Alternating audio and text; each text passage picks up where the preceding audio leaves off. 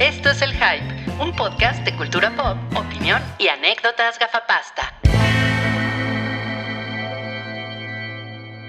Bienvenidos al episodio número 273 del Hype. Hoy está Cabri.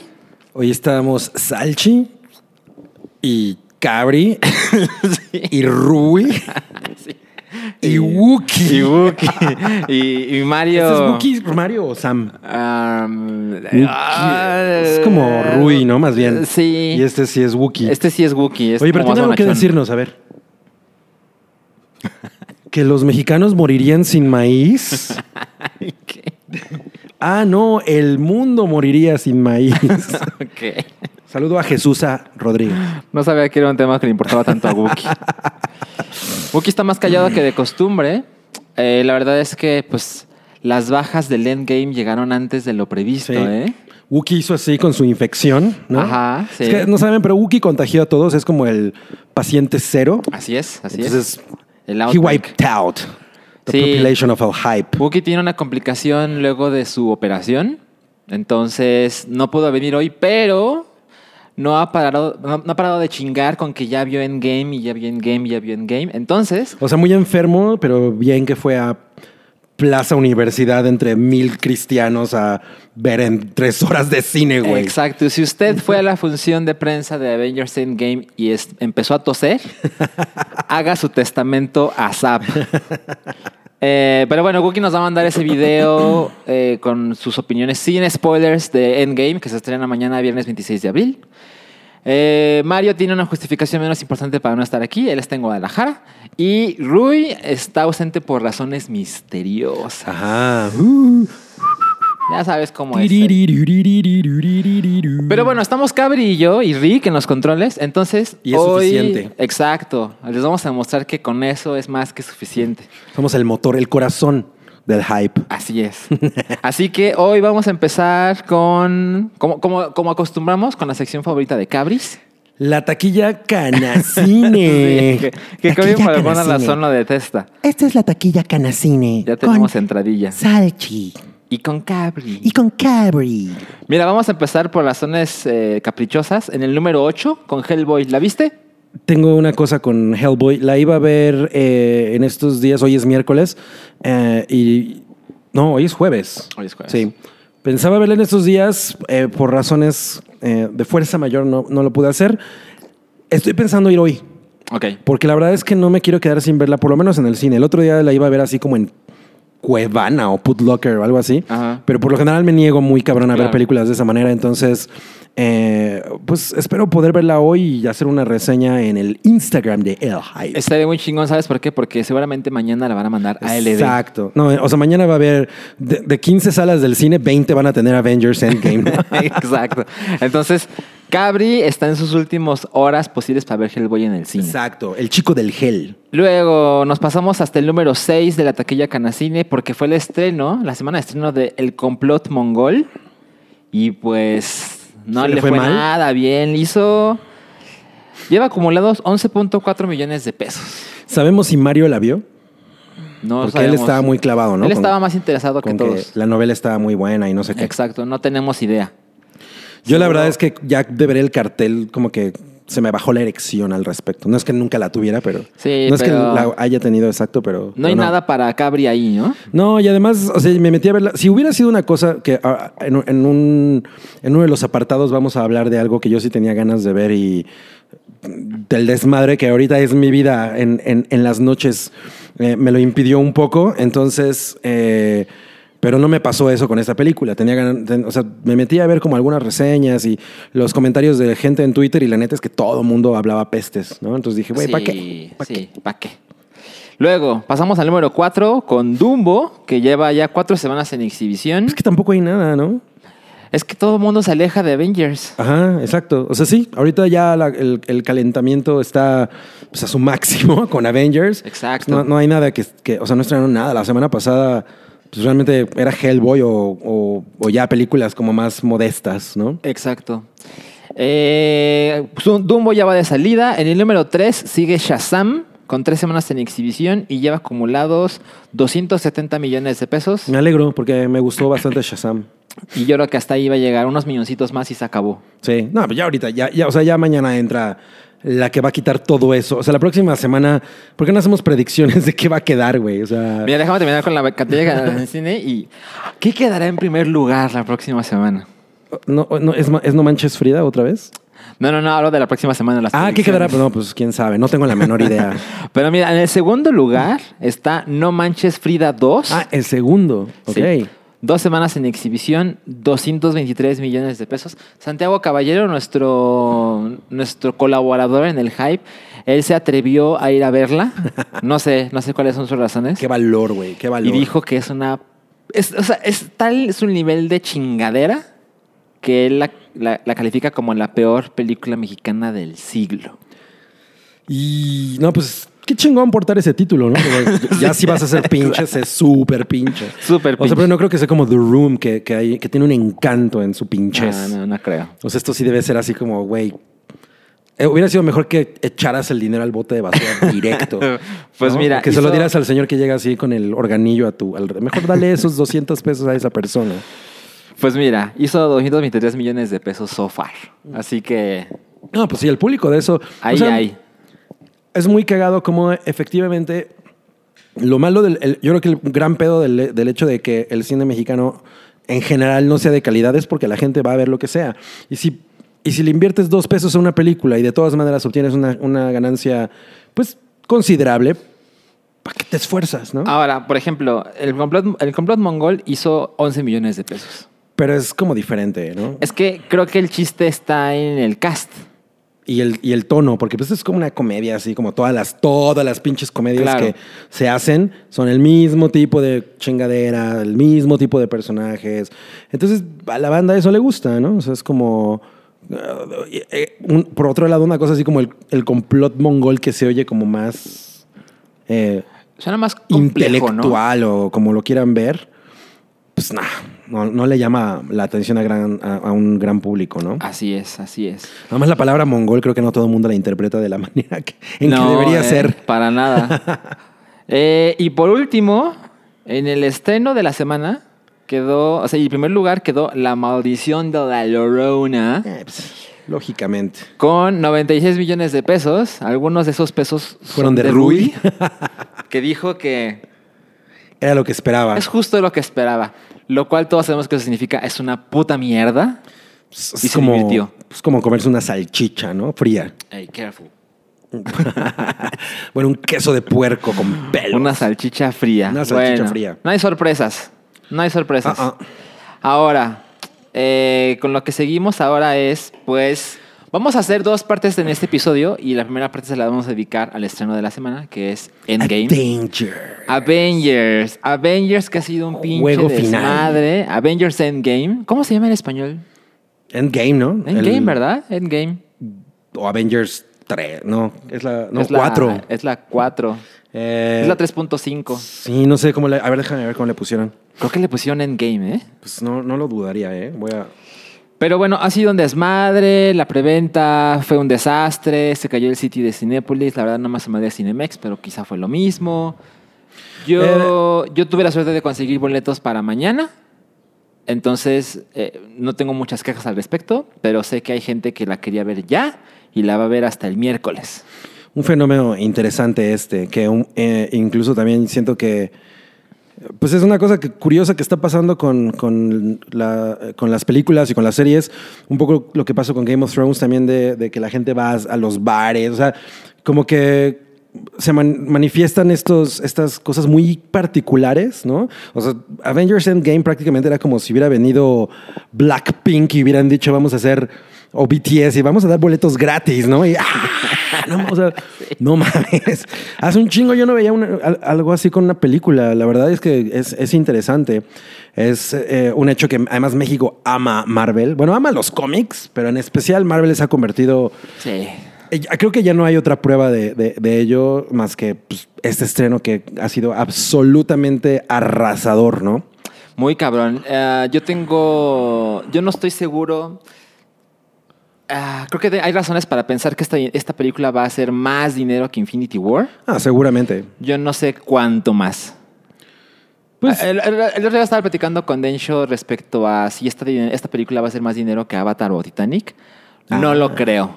Sería. Es un, sería un buen contendiente de Avatar, porque además también dura un chingo, ¿no? Dura tres horas. Y había esta cosa de que le iban hasta meter un intermedio y no sé qué. A mí me parece una cosa curiosa. eh, eh, o sea, es una cosa lógica, pero creo que no mucha gente se ha detenido a pensarlo. Una película eh, se determina la taquilla que pueda alcanzar a través de muchos factores. Aparte del hype y de la preventa y de, de todas esas cosas que son fáciles de notar, hay cosas que hay que considerar como la duración. Si una Mm. película dura tres horas, dos minutos, como es el caso de Endgame, puedes proyectar menos, la puedes proyectar menos, Menos veces, al veces, día. claro. ¿Ok? Aunque, pues, obviamente, por ejemplo, yo no siento que Avatar, y mañana lo veremos, eh, haya estado como en todas las salas. Mañana vamos, o sea, si uno va al cine a querer ver otra cosa, seguramente no va a poder porque va a haber 16 salas con Avengers Endgame, que sí le pusieron Endgame. Mm. Y es un fenómeno diferente. A lo mejor en ese aspecto, Avatar tiene una desventaja. Exacto. Es decir, también han cambiado las cosas. Tienen esa desventaja. Eh, Para, para hacer ese dato, eh, cuando el estreno de Infinity War en México, se destinaron el 94% de las salas nacionales a esa película. Oh, Dios. No fue el caso de Avatar. Y como, Pero- y pasó, y como me va a pasar con Endgame, también vi Infinity War como a las dos semanas de que se había estrenado. Dije, güey, no, no, no. O sea, a mí en general me gustan mucho las funciones como en la que la gente reacciona muy chido y todo, pero últimamente he tenido muy malas experiencias con funciones llenas. Claro. Entonces dije, no, no, no, no, no, no. Te vas a esperar. Sí, porque de por sí ya, o sea, no, es un hecho que ya no, ya no disfruto las películas de Marvel como a lo mejor an- antes pasaba. Y, güey, para arruinarme una experiencia que de por sí a lo mejor no le, no le tengo tantas ganas, pues mejor lo hago en un momento un poco más prudente. Ahora sabes venir los spoilers. La verdad es que no, es que No- no- tampoco es como una cosa. tanto. Híjole, sí. Ajá, o sea, si los leo es, va a ser como. "Bleh". Por ejemplo, ha pasado más de una semana al día de hoy de que se filtró información eh, con subtítulos en árabe que supuestamente revelaran cosas cabronas. Y yo he pasado esa semana con mi vida normal, no he dejado el internet y no me he enterado de nada. Yo también, ¿eh? Yo no he visto nada. Pero pues obviamente a partir del viernes, a partir de la medianoche que viene, Se, va a ser diferente. Sí, ya- ya Medias sabes. noches bimbo. Oye, pero bueno, sí, tienes razón, pero eh, también creo que eh, ahorita ya mucha de la gente que yo sigo, por ejemplo, ya vio la película y creo que han sido en general respetuosos, así es que kudos a ustedes. Así es. Está bien pendejo eso de los spoilers, ¿no? muy cabrón, muy cabrón. No sean mierdas. Sí, sí, sí, eso no se le Eso es desea de a nadie. bueno. Ahora, yo creo que es el momento ideal en que en este momento insertemos el video en el que Wookie nos cuenta, sin spoilers, qué opina de Avengers Endgame. ¿Qué opinará Wookie de, De Avengers, Avengers Endgame? Endgame. Tiene, muchas cosas que decir que no vemos venir, ¿no? Seguramente. Eh, Vamos a ver sus ojitos así como cristalinos, güey. ¿no? Ahora, si Wookie no nos mandó el video, pues estamos haciendo el ridículo en este momento. y les vamos a poner un eh, clip de Scarlett Johansson sonriendo. Sería poca más. más. Más trabajo para, para Rick. Exacto. Vámonos con Wookiee. Hola amigos, pues les voy a contar qué me pareció Avengers Endgame. eh, porque no puede estar en el programa de hoy. Salchi y Cabri les mando saludos y abrazos y a Rui y a Mario donde quiera que estén. Pero yo no puedo estar por condiciones médicas. No sé si alcanzan a ver, tengo mi ojito papujo. Tengo mi ojito así como cerradito, así. ah. El martes vi Endgame y es una película parcialmente complicada de clasificar porque no es, eh, no es Avengers Infinity War 2. Eso creo que todo el mundo tendría que llegar con esa idea clara porque no es la película, por lo menos no es la película que yo esperaba que fuera.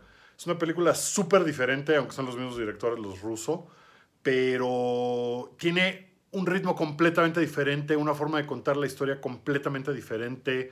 Eh, sí es sorprendente y las cosas que pasan eh, me encantaron, pero es una película muy distinta. Es como si Avengers Infinity War hubiera sido una recopilación de sencillos de Marvel y Endgame fuera la caja con los viniles y, y a pesar de que trae sí la recopilación de grandes éxitos, también tiene un montón de cosas que nada más la gente que ha estado en las 22 películas y es fan va a disfrutar. Pero esos guiños, hijo, se disfrutan muy cabrón. Está muy increíble, está muy bien logrado todo eso. Cómo integraron todo está wow. O sea, donde, donde Avengers Infinity War lograba juntar a todos los personajes en una sola película y que todo el mundo tuviera medianamente su espacio y que Avengers, eh, por ejemplo, los Avengers de la Tierra se sintieran cada uno en su eh, como en su perfecto lugar en donde estaban y, y Guardianes de la Galaxia se sintiera que les habían dado su tono y que, que, que le respetaron su onda. Acá como que le dan su espacio a las 22 películas. Es una cosa muy increíble porque sí, sí están armadas las escenas de forma que tiene mucha información, pasan muchas cosas, pero no está contada de una forma frenética y escandalosa como era Avengers Infinity War. Y eso me hace pensar, eh, a lo mejor estoy terriblemente equivocado, pero me da la impresión de que no es una película tan fácil de entrarle como Infinity War. Y eso a lo mejor le cuesta un poco en taquilla. A lo mejor estoy bien idiota y acaba siendo 3 mil millones de dólares, pero se me hace que no es una película que la gente va a querer ver eh, 14 veces, como con Infinity War. ¿no? Nada más los muy fans y eso eh, a la hora de verlo en el cine dura tres horas, va a tener menos funciones que Infinity War. No sé si va a lograr tener un impacto económico como tuvo Infinity War. Siento que es una película un poquito más, sí para fans y sí para gente más dedicada a, Marvel y, y, haber sido fans durante los últimos 10 años. Eh, el, el payoff que da la película, la resolución que da, no nada más al, al, conflicto, sino a un montón de cosas, es increíble. Está tan bien armada, tan bien pensada. Sí tiene un par de cosas que me hubiera gustado ver distinto, ver más. A lo mejor, esta es una película que un director Scott con otros 30 minutos hubiera sido chidísimo. Siento que le cortaron y le apresuraron sí algunas cosas en la narrativa para que cupiera en esas pues, tres horas, que es lo que dura. Eh, sí, sí creo que va a ser muy feliz a mucha gente. Seguramente tendrá sus detractores. Es muy difícil haber sido fan de las veintitantas películas de Marvel y que esta digas, ah, qué basura, no me gusta. Eh, habrá gente que no era fan y que diga, pues ah, es más de lo mismo. Yo siento que no es más de lo mismo, sí siento que tiene unas cosas muy diferentes, muy eh, de esta película. Por eso insisto, no es Infinity War parte 2. Sí entiendo por qué cuando se llamaba así parte 1 y parte 2, eh, decidieron cambiarle los nombres, porque es muy diferente. No es la película que yo esperaba, pero sí la que yo necesitaba. ¿Eso tiene sentido alguno? Espero que sí. Eh, sobre la escena postcréditos. No sé si a alguien le parezca un spoiler eh, lo que voy a decir a continuación sobre la existencia o no de la escena postcréditos, así que sáltense 10 segundos. No tiene escena postcréditos, no hay. eh, no sé, qué bueno, es una resolución muy buena a toda esta saga. Habiendo dicho eso, eh, pues lo que más me preguntó la gente es si había tenido que ir al baño. No, nunca tuve que ir al baño en la película. No tomé agua antes y ese fue el secreto, pero tenía mi botellita de agua por si me estaba yo así ahogando o muriendo de sed muy cabrón. Pero no tuve que hacer eso. Me preguntaron si lloré en la película. Sí, sobre todo en un momento en particular fue así. ¡Ah! Muy increíble. Eh, lo demás, había momentos en los que pues sí era emocionantísimo pero llorar, llorar una vez. Eh, ¿Qué más me preguntaron que estuviera no spoileroso y que fuera interesante? Pues creo que lo que tienen que entrar a ver es la relación de cada personaje, no nada más con los otros Avengers, sino con su propio entorno y su propia historia, porque pues cada uno trae arrastrando sus propias historias. Entonces, eh, pues fíjense en eso, fíjense en qué es lo que estaban haciendo los Avengers, qué han hecho en estos años, en sus películas, en lo demás.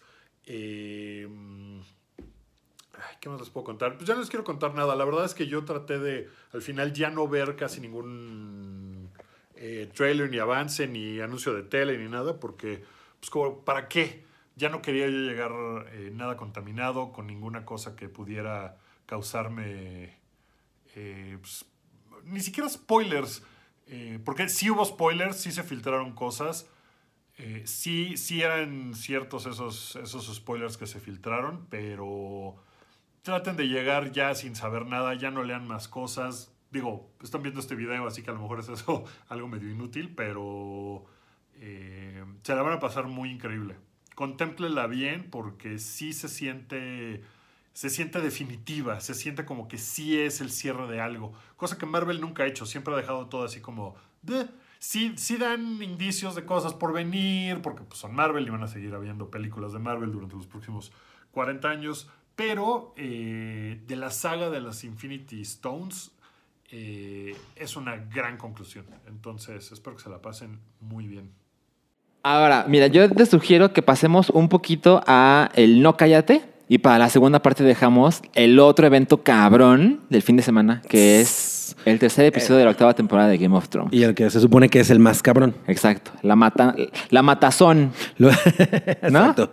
Ok, mira, entonces, respecto al No Cállate, se murió No. Lorraine Cállate. Se exacto, se murió Lorraine Warren. Y es donde la gente dice, ¿quién es, Lorraine esa? Warren? Pues es la señora, ¿no? Porque pues ya era una señora que era parte de la dupla de los eh, ¿cómo se llaman esos güeyes? Se me fueron. Em, los, Warren. Ajá, pero tenían exacto. un como un nickname, ¿no? Ahí Exacto. que eran pues estos investigadores paranormales que se hicieron muy populares eh, pues por todos por todos sus los casos que fueron a, a resolver entre ellos bueno a resolver o más bien como a investigar Investigar. entre ellos el de Amityville Ajá. que es probablemente pues como el, el que es su sello ¿no? y es una cosa 79. que lleva décadas siendo muy muy famoso y como es como nuestro cañitas no Ajá.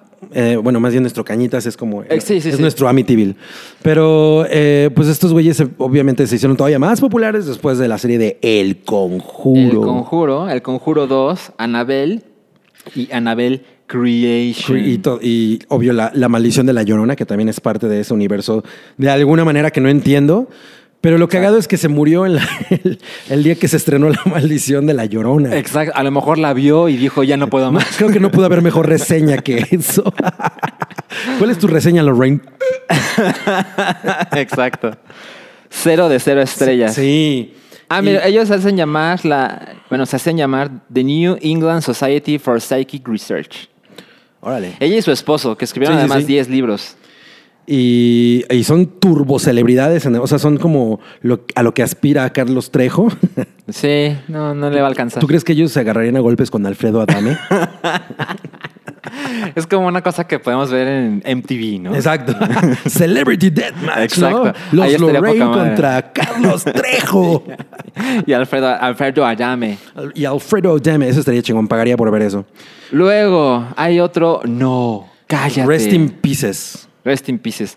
¿Qué otro no cállate? Roman Polanski, que aquí Toby, porque Toby, Toby sí cumplió su, su, Se puso su cabrón, trabajo Toby. semanal, ¿eh?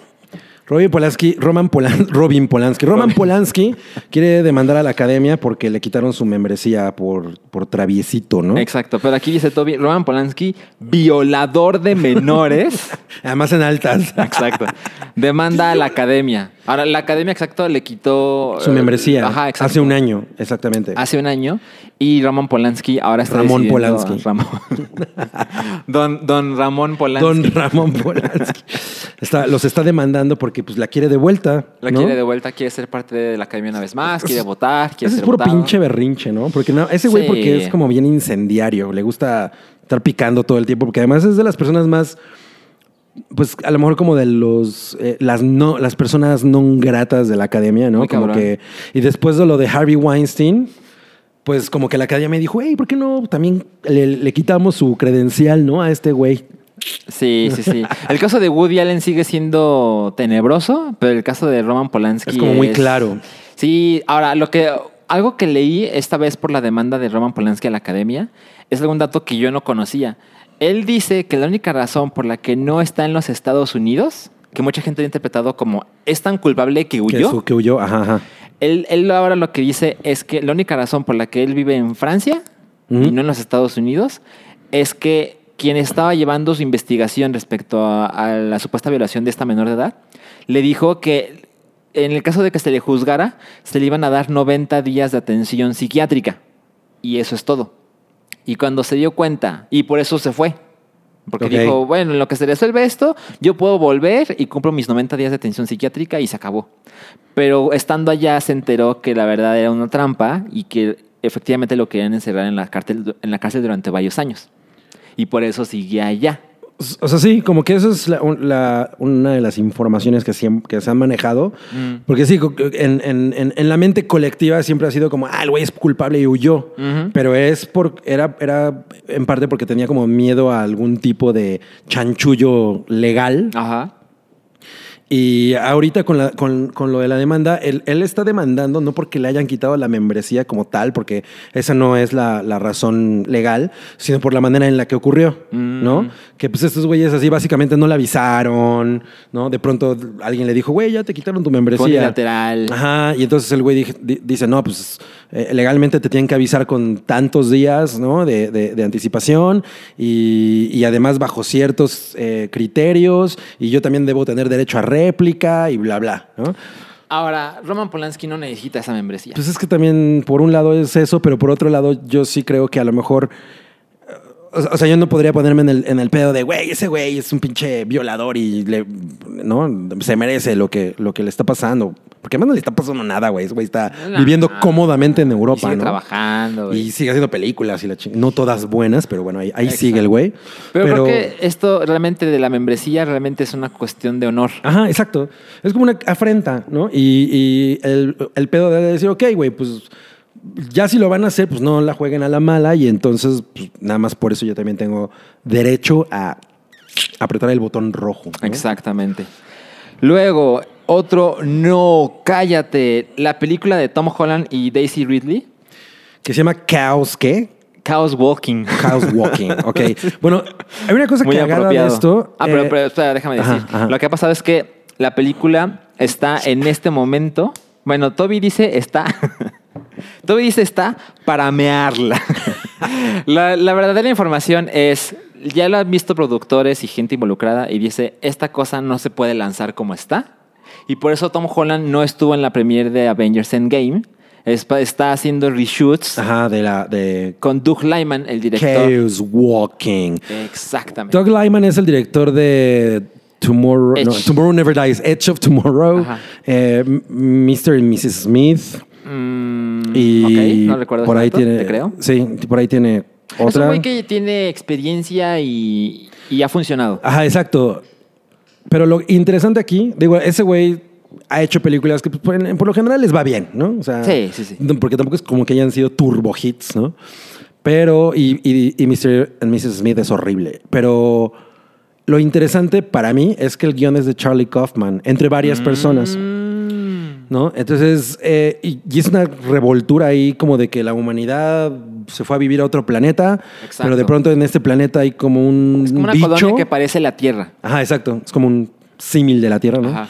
Y en este planeta de pronto hay un bicho que acaba con todas las mujeres. Un virus. Un virus. Ajá. Y hay otra cosa por ahí que, que no permite que, que el- tú guardes secretos. ¿no? Ajá, o sea, la gente puede escuchar tus pensamientos. Ajá, todo mundo. Cosa que sí está bastante enferma. Sí. Y me recuerda un poco porque ahorita, hay toda esta tendencia de ese tipo de, de- de situaciones extremas, ¿no? De- en las que el individuo, o sea, la humanidad sufre un, pues como una, un- una Una- extinción mediana. Desde Thanos Lenta. hasta. ¿no? Exacto. Desde Thanos hasta Bird Box. Y entonces es como un tema ahorita muy, muy recurrente. Me hubiera, o sea, me parece muy interesante que alguien como Charlie Kaufman, que pues es el guionista de Binjo Malkovich, Adaptation, eh, eh, Synecdoche, New York, o sea, de hecho él dirige esa película. Un guion de ese güey, no mames, qué chingón con una trama como esta. Pero pues resulta que la película eh, ha sido problemática. Los que la han visto eh, dicen que pues, sí, o sea, que qué vergüenza sacar eso. Y entonces, pues la tienen, tienen que hacer reshoots. Y curioso, porque pobre Daisy Ridley es lo segundo que va a hacer después de, de que Star Wars la, colo- la coloque en, Sí. como en el ojo mundial. Ajá. Y teniendo pedos, güey, que ha de ser como frustrante, ¿no? Como no mames, pues ya, esta, esta otra película, pues ya no es Star Wars, ya, pero por, por lo menos no tengo la maldición de los güeyes de Star Wars que luego ya, salvo Harrison Ford, no hicieron gran cosa.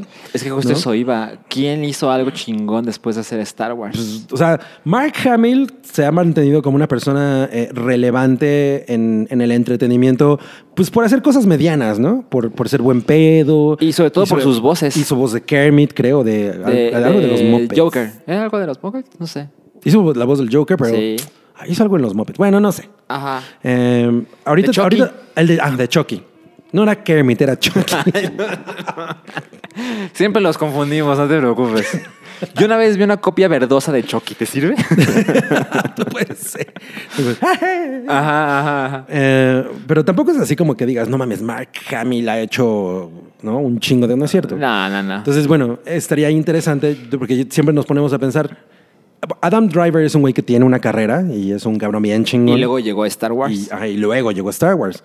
Pero Daisy Ridley, pues todos la conocemos por Star Wars, ¿no? Y esta era como su primera película después de eso.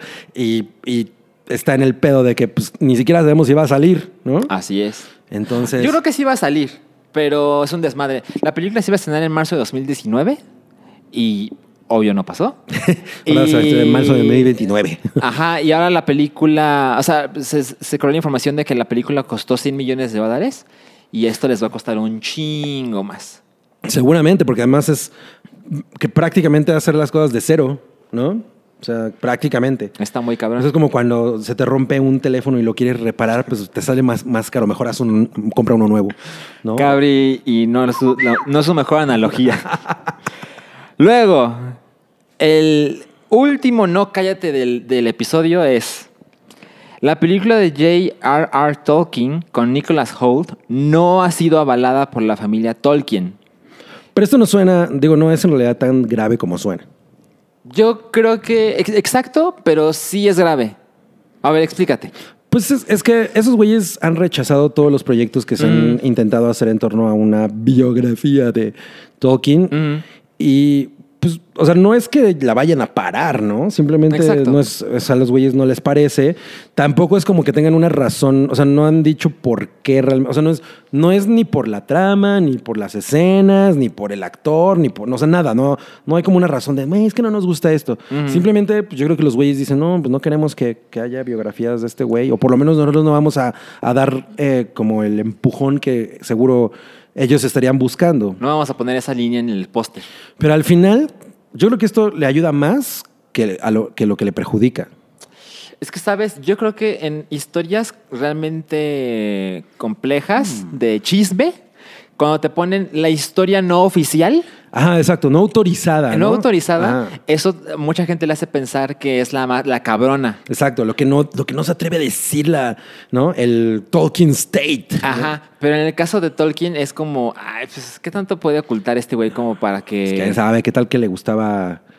Pues ahí como gustaban las cosas con elfos. le decía a su esposa, ponte unas orejitas, mi amor. Yo- ah, claro, no, eso sí estaría muy creepy. Yo, o sea, yo siento que la gente está muy apagada con esta película. A mí no me parece interesante realmente. El- lo único que, que me llamaría la atención es que Nicholas Hoult es un muy buen actor. Ajá. Y ese güey como que eleva las cosas en las que aparece. Sí, él es Lo hace muy bien. Eh, y pues a lo mejor en una de esas que la agarras como de, ay, pues ¿qué vemos? Ay, pues a lo mejor vamos a ver esta porque siempre está chingón tener información extra sobre, sobre personajes que te gustan. Claro. Pero tampoco es así como que digan, no mames, es- ¿por qué? Yo sí la quiero ver, ojalá sí la... Pues no, o sea, es una cosa como menor. Sí, y. O sea, la, peli- la, la- la trilogía del Señor de los Anillos es gloriosa.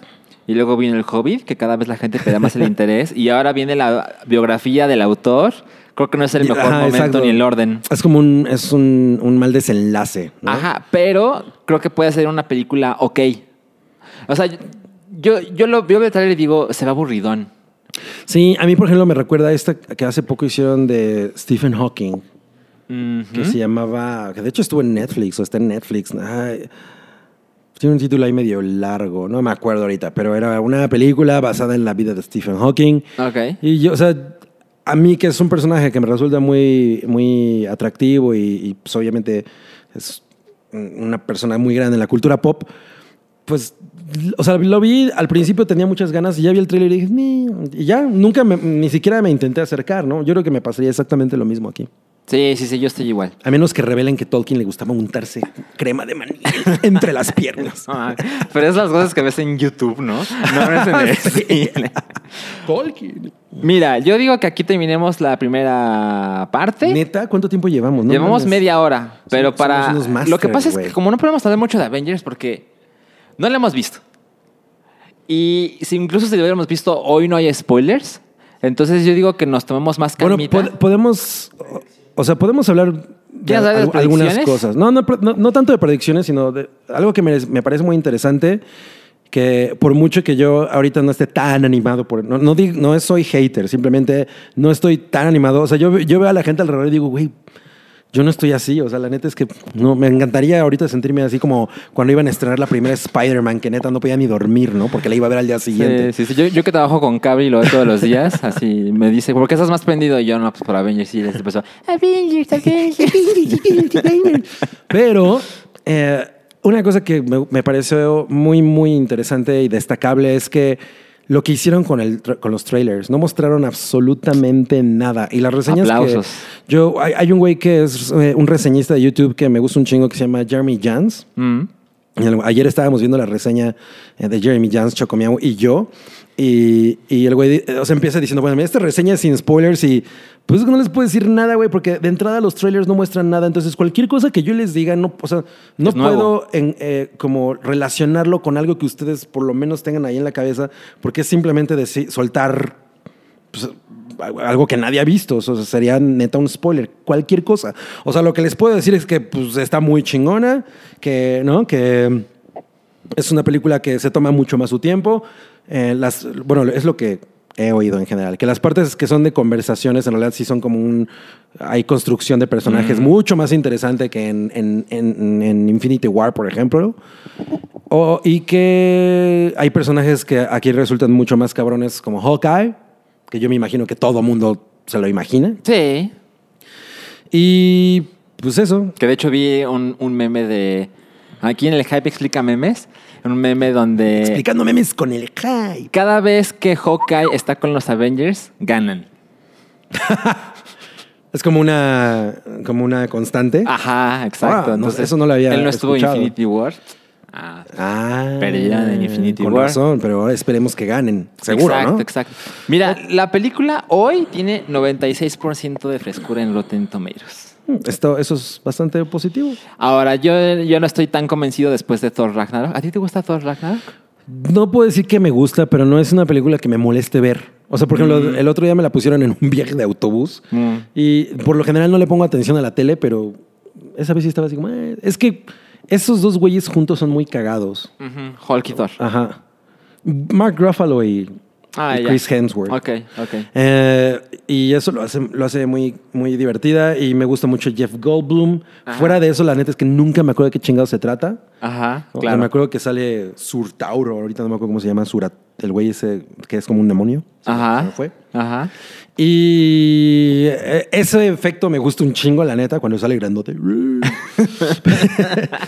Pero la película, no, o sea, no es una cosa que yo pondría, ¿no? No, no, no, no, Cero, ni yo. cero. Pero bueno, es una película con muy alta calificación en números y ahora la gente está, no digo que igual, porque claramente el hype es mil veces más grande, pero tiene un porcentaje muy similar. Y eso es otra cosa interesante. No siempre los porcentajes similares significan que las películas como que están al nivel. A veces yo siento que, por ejemplo, tienen que ver con la de Thor, porque yo creo que a lo mejor es la película más divertida de Thor, Por mucho. ¿no? O sea, la primera es como que, lo- como que la, filmaron así en, en el pueblo mágico de Six Flags, ¿no? O sea, porque neta se siente como un set, ¿no? Hay una gasolinera, Sí, y hay sí, una sí. tienda de licor y una tienda de mascotas, ¿no? Claro. Y todo se desarrolla ahí. sí. Entonces se siente como muy pequeña. Ajá. ajá. Eh, y la carga el carisma de este cabrón, la neta, ¿no? Y bueno, y, el- y- y- y el otro güey, Loki. Ajá. Pero, pero, Suertudo. ajá, pero a pesar de eso, pues no, tampoco es así como...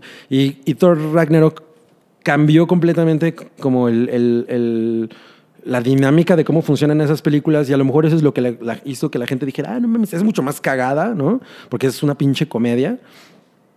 Y a lo mejor eso es lo que no puso a la gente como. "Ah".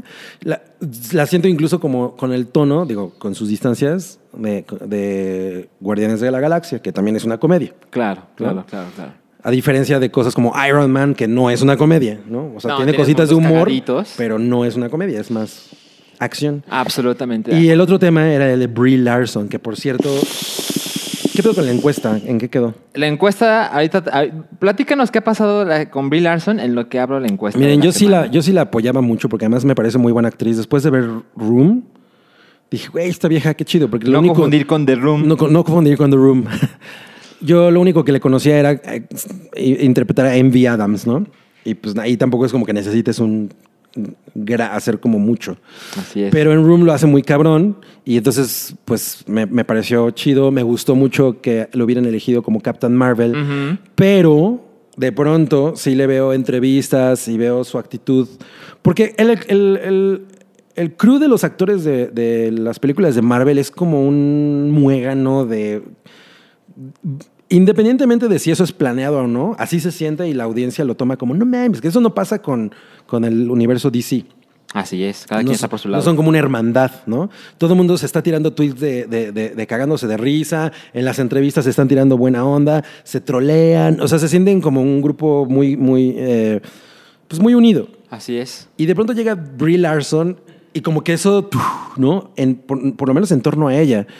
Hay reacciones que tienen los actores que pueden ser pro- muy profesionales o no, pero que ella genere esas reacciones y la manera en la que ella las, las, las maneja, sí deja mucho que desear. Sí, y la gente lo está notando. Es- y es pinche, porque la verdad es que ella es como el estandarte nuevo del universo Marvel. O sea, y después de esta película se supone que viene como una refrescada Claro. y Brie Larson es como la punta de lanza. No tiene, es muy fácil, Ana Bárbara, ¿no? confundirla con la mujer, Mar- bueno, no confundirla, compararla con Gal Gadot porque pues son dos, la- los- como las dos cabezas femeninas Más poderosas. más poderosas y- de, famosas. ajá, exacto, de, de- de- de sus dos universos. Entonces, Gal Gadot es una mujer muy carismática, muy buen pedo, o sea, como que cada entrevista y cada vez como, ay, güey, qué linda, ¿no? Súper chida y habla poca madre y siempre tiene una sonrisa. Y Brie Larson, o sea, y, y eso no tiene nada que ver con su, con su ah, eh, agenda, ¿no? Con, su, con sus posturas. Es la manera en la que lo hace. O sea, simplemente el, intercambio ese que tiene con Chris Hemsworth de cuando el güey le dice, ay, tú quieres hacer tus propios eh, stunts, pues eres como el siguiente Tom Cruise, ¿no? Y la vieja, I'm the next me, thank you very much, ¿no? Y el otro güey sí es así como, "Oh, ya, ok, ¿no? Y eso Sí. es muy pinche. O sea, la neta es que podría relajarse un poco más y manejar eso de una manera mucho más inteligente. Y yo creo que para mucha gente sí es así como, ay, cabrón, esta vieja sí es medio, medio pesada, ¿no? Sí, sí, sí. Ah, yo también tengo la idea que el grupo de actores de, de Marvel es, es muy unido y ahora sí debe haber un poco de celos porque pues claramente a ella le tocó ser Captain Marvel y hay gente que lo está tomando como le están dando las llaves del reino, ¿no? Y Mm. esta mujer acaba de entrar, pero pues eso no tiene nada que ver con Brie Larson. O sea, creo que es un ingrediente menor, pero que contribuye de cierta manera. A una cosa que se siente más grande. Sí, exacto, exacto. Pero además, güey, también no tiene ningún sentido porque ya llevan 10 años es- todas estas personas haciendo estas películas, o sea, seguramente ya hasta se acostumbraron a ello. O sea, no es como que se estrene una nueva y digan, no mames, es la primera vez que hago esto. Recibir a una persona nueva, pues no debe ser ningún pedo, ¿no? Y, y, y so- y bueno, sí, en, en ella recae este peso, pero es una cosa que nos han metido en la cabeza de, güey, ahora la nueva generación. No es real, o sea, simplemente es la continuidad de algo que se venía trabajando desde hace mucho tiempo y tampoco es como que Captain Marvel sea un personajazo, güey. La neta es que hace cinco años a él importaba un bledo, ¿no? Así es, así es. Entonces, Pero sí nos, han, sí nos han pintado el... Tenemos que meter a Captain Marvel antes porque va a ser importante en Endgame. Ajá, ah, bueno, claro, claro. No, y por eso la su película se estrenó cuando se estrenó. Y, Un mes O sea, antes. todo- tiene todo. el- y, y- y la escena que tiene con Thor, ¿no? En el trailer. Exacto. Que es de las pocas cosas nuevas que Exacto. ves. Entonces, sí, evidentemente ahí han hecho un trabajo de posicionarla. Pero. No, no, o sea, yo, yo no pienso que sea una cosa como, como, güey, que ya le dieron todo a esta vieja y ahora sí. Y, y entonces eh, también siento que hay una interpretación de que ella lo está tomando como, ah, no, déjenmelo todo a mí, yo vine a resolver este desmadre, ¿no? Claro. Siento que eso también es una cosa que, que, nosotros, que, bueno, la audiencia en general se ha construido, pero su actitud no ayuda. Ese es el Sí. pedo. Ahora, yo también he visto cosas de Don Chiro. ¿Ya viste el video? Sí, sí, lo viste. Sí, el de no me toques. Hay una parte donde está uno junto al otro en una entrevista. Y se rozan los... Se, se tocan los codos y, o sea, ella toca el codo de él y Don Chiro le responde como, no, no, no, no, no me toques, te dije que no lo tocaras. Ajá, sí. Que pues también es una cosa que creo que no debió pasar porque digamos que ella es pesadita y ha creado un ambiente hostil, ¿no? Pero, pero el hecho es que también Don Chiro debe saber que están frente a una cámara y que eso pone mal a su compañera de trabajo. Totalmente. Yo, o sea, ahí sí también es una falla. Eh, creo que Chris Hemsworth lo, lo resolvió mejor. Sí, sí, sí. A él, él sonríe. O sea, yo, yo, yo, en ese momento pensé, güey, seguro se agarraron a- antes de llegar a la entrevista. se- a- por alguna pinche razón se dieron un agarrón. Ajá. Y pues eso ya se reflejó ahí. Eh, Es falta de, de profesionalismo de ambas partes. Así es. Pero el tema es que en- es Brie Larson la que, como el epicentro de esos pedos. Porque también hay una entrevista con Jeremy Renner. en la es que- peor. Ah, Porque además él lo hace súper classy, güey, ¿no? Sí, eh, ah, para que la gente lo- le quede claro, hay una parte donde están entrevistando a ambos, a Jeremy Larson y a Renner. Jeremy Renner, y, y Jeremy Renner ni la ve, o sea, No, está así como- la espalda y está así como tapándose la cara donde Sí. está Brie Larson. O sea, el lenguaje corporal es así de. Esas cosas no mienten. No, no, no, no, no. Entonces eh, le preguntan a Brie Larson eh, cuál es su manera de llevar su fama. Y ella considera que la plataforma en la que está es ideal para dar a conocer ciertas ideas que para algunos son radicales, pero que debe ser la cosa más natural, como el trato hacia las mujeres, etcétera, etcétera, etcétera. Y cuando le, toca responder a Jeremy Renner, él básicamente responde como lo que le llaman tirándole shade a lo que acaba de decir Bill Larson. Y él dice que la verdad es que él no considera que la fama deba repercutir en cómo se conduce con las demás personas. Ajá, sí. Y se ve la cara de ella de, güey, chinga tu madre. Sí. Entonces, eso habla de que atrás de, la, de, de- de- de las cámaras Sí, hay algo que. hay algo. Ahora, por supuesto que la gente ya está de, claro, pinche vieja inmamable, insoportable, se le ve en la jeta. No sabemos qué esté pasando. Claramente está pasando algo. No sabemos por qué. No sabemos si justificado. Y yo creo que tampoco es fácil. O sea, todo el mundo lo puede entender de esta manera. Cuando hay un grupo de amigos que tiene mucho tiempo de conocerse y llegas a ese grupo de amigos porque alguien te invitó, no es que te traten mal, pero, Pero tú tienes que ganar el. eres one of us. Ah, exacto. Te lo tienes que ganar. ¿no? Exactamente. O sea, no es una cosa de a huevo, pero de alguna manera, pues sí tienes que, que trabajar para, para ser aceptada en algo que ya está muy establecido. Porque este elemento eh, extraño, pues rompe lo que ya está, ¿no? Formado. Exacto. O sea, to- todo se tiene que ajustar a este nuevo elemento. Entonces, a lo mejor ahí ha habido algunos roces en ese sentido. Estaría bueno ver una entrevista con Scarlett Johansson y Brie ¿Sabes? Larson. Yo justo lo pensé y dije, ah, o sea, claro, tienen que hacer células para las entrevistas porque son un chingo de actores y es como, a ver, ustedes dos van a ir a todos lados juntos. Sí, claro. Y ustedes dos a todos lados. No las han puesto juntas y yo creo que tiene que ver por, por qué poner a las dos mujeres en el mismo lugar, ¿no? Ah, Creo que tiene que Y, ver. y hay una cosa de competencia. Yo y, lo, y lo Exacto. vimos, y lo vimos ahora que fue la alfombra, la forma morada, ¿no? ¿Era Ajá, morada? Era morada. o, o vi mal. No, sí era. Em, Ya dimos al Chucky verde, ahora está. a huevo. Eh, y hubo una cosa de competencia, cabrón. O sea, la gente sí estaba. Yo, de hecho, le tiré shade a Rui ahí con, con su amor por Brie Larson. Sí. Eh, porque dije, güey, ve como Scarlett ah, está como más. Eh, o sea, le aplauden más. Sí, ¿no? claro. Eh, no sé por qué, pero a lo mejor tiene que ver con Pues lo que ha 10 ocurrido años de últimamente. Sí, también.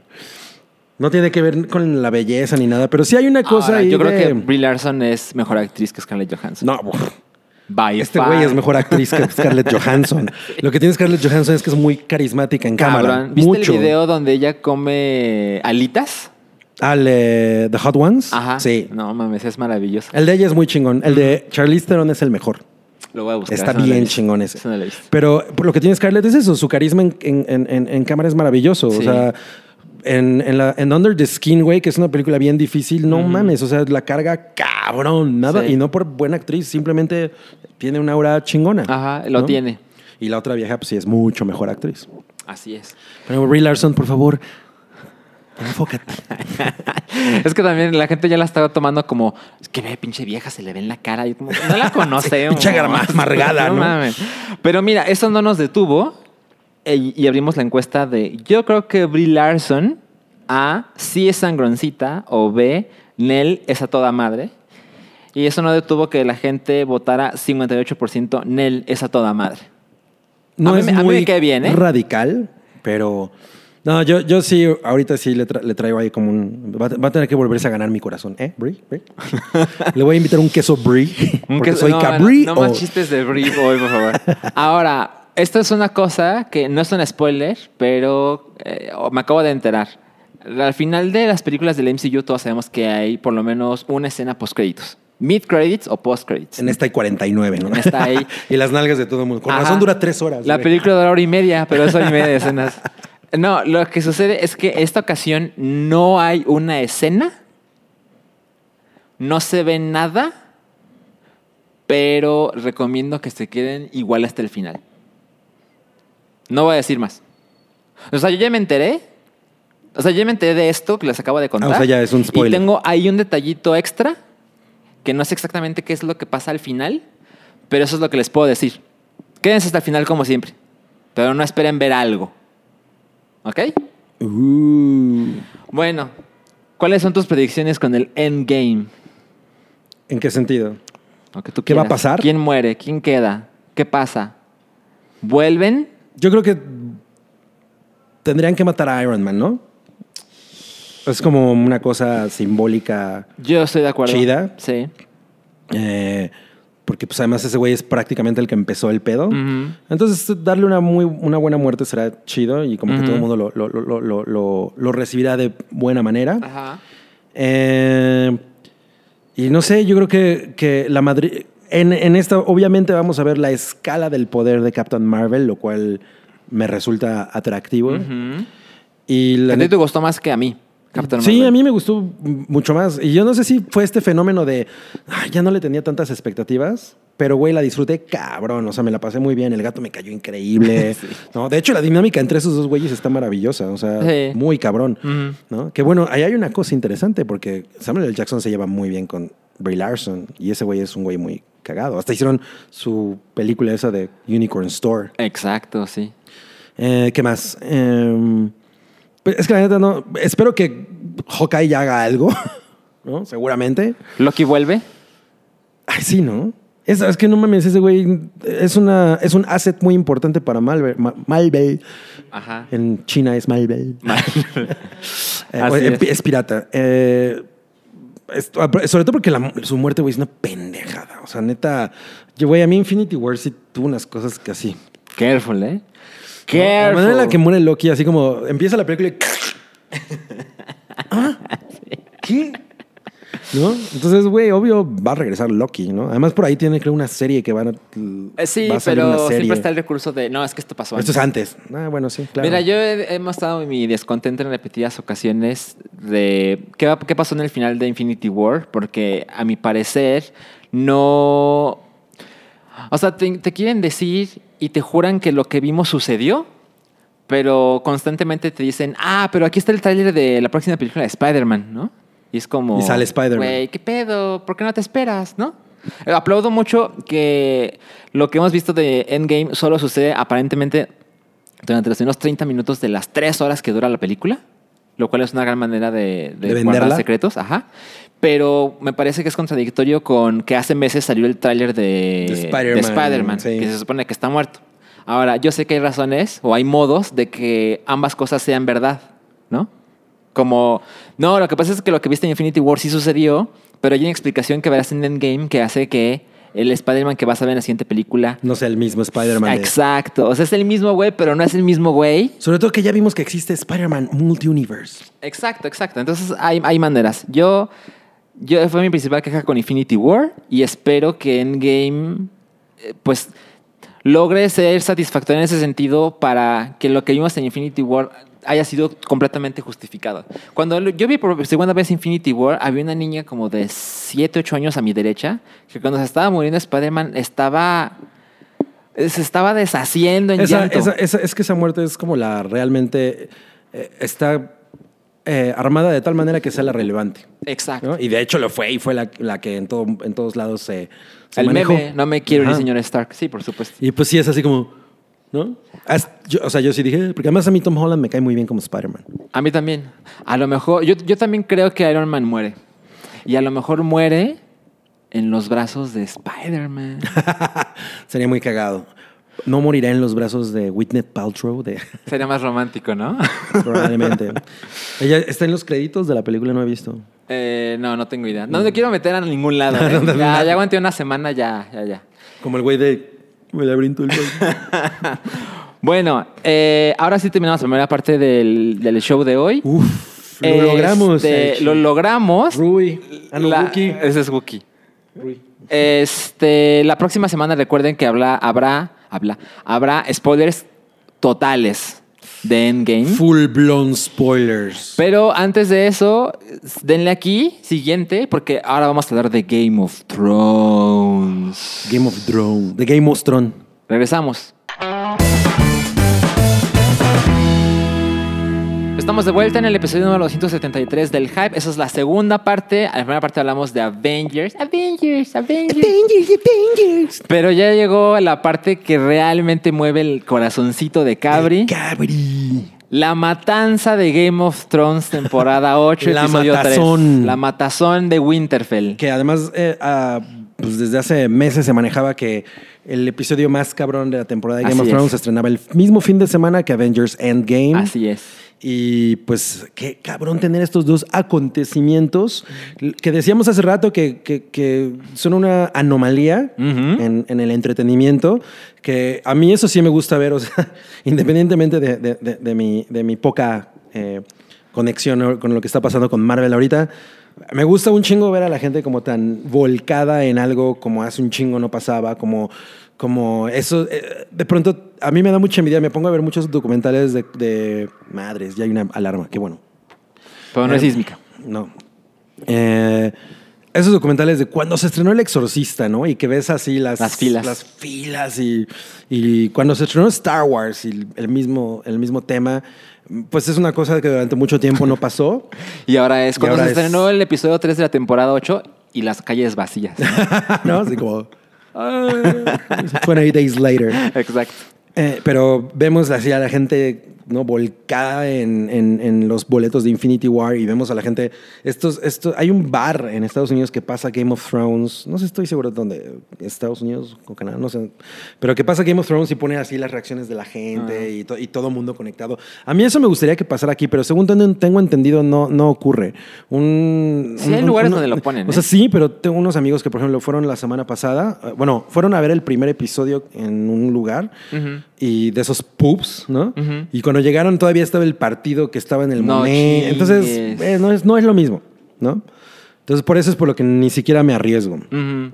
Pero bueno, independientemente de eso, lo que están generando ambas, ambas eh, pues, franquicias, Eh, productos. produ- ambos productos, es muy cabrón, es muy interesante. Y qué cagado que coincida en el mismo fin de semana como el momento más cabrón de Game of Thrones. Yo creo que son las cosas más grandes de la cultura pop del año. Ajá. ¿Estamos de acuerdo? Y yo creo que mucho tiempo. Yo no sé qué va a pasar. O sea, ¿Sí? todos, todos tenemos esta cosa, por ejemplo, de la depresión post Game of Thrones, que ya sabemos que va a ocurrir así de. Esto era una cosa que, llevaba, que llevabas esperando dos años, que si estabas así, puta, cuando llegue va a ser no mames, ¿no? Y, y, y- pero sí estamos empezando a tener esta cosa como de, ok, ya nada más faltan cuatro, cuatro episodios y cuando esto se acabe, qué pedo, ¿no? Ya Exacto. No voy a tener como la misma. eh, no, no porque no vayas a ver otra cosa que no te guste un, un chingo, pero no va a haber este sentimiento de comunidad que. Así es. Ahorita te sale un, ep- un episodio y al día siguiente hay una conversación muy cagada en torno a ello y todas las referencias tienen que ver con ello, las juntas de trabajo tienen que. Así Entonces, eso es muy chingón. Sí. Y bueno, afortunadamente eso ha ocurrido. El episodio pasado que se titula Hicimos esto para cagarle la- los huevos a Wookiee. Eh, a mí en lo personal me, pare- me ha parecido uno de los mejores episodios de toda la serie Qué barbaridad. porque cumple una- un propósito muy particular y ese es que la audiencia pueda pasar una última noche con los personajes que más quiere. Eso es muy bueno. ¿no? O sea, de eso se trata ese episodio. ¿Por qué no podía haber sido hecho en el, en el, prim- en- con- en el primero? Porque muchos de los, de los argumentos eran, güey, ¿por qué no hicieron lo mismo con el, el episodio pasado y mataron dos pájaros de un tiro? Pero ya que, lo, o sea, ya que ves el episodio, te das cuenta de que son cosas diferentes. Uno es cuando llega toda la banda, ¿no? Que era, una, que era un, un- un tema que tenían que resolver solo. Y este en el que todos se hermanan o se rompen lazos o... ¿No? Porque pasa todo eso. Entonces, creo que eso fue muy bien manejado. El episodio que sigue es una hora y media de batalla, ¿no? Así es. Lo están vendiendo como es una batalla más cabrona que la de Helm's Deep. Sí, han presumido ah, básicamente hasta, hasta el hartazgo que esta es la escena, la batalla que más tiempo ha tomado en filmarse en la historia Del entretenimiento filmado. Y esto les tomó 11 semanas. La hora y media que vamos a ver tomó 11 semanas de filmación. Madres. Ahora, antes de pasar para el episodio 3, creo que está muy chingón que sigamos con lo que decías en el episodio 2. Yo tengo que decir esto del episodio 2.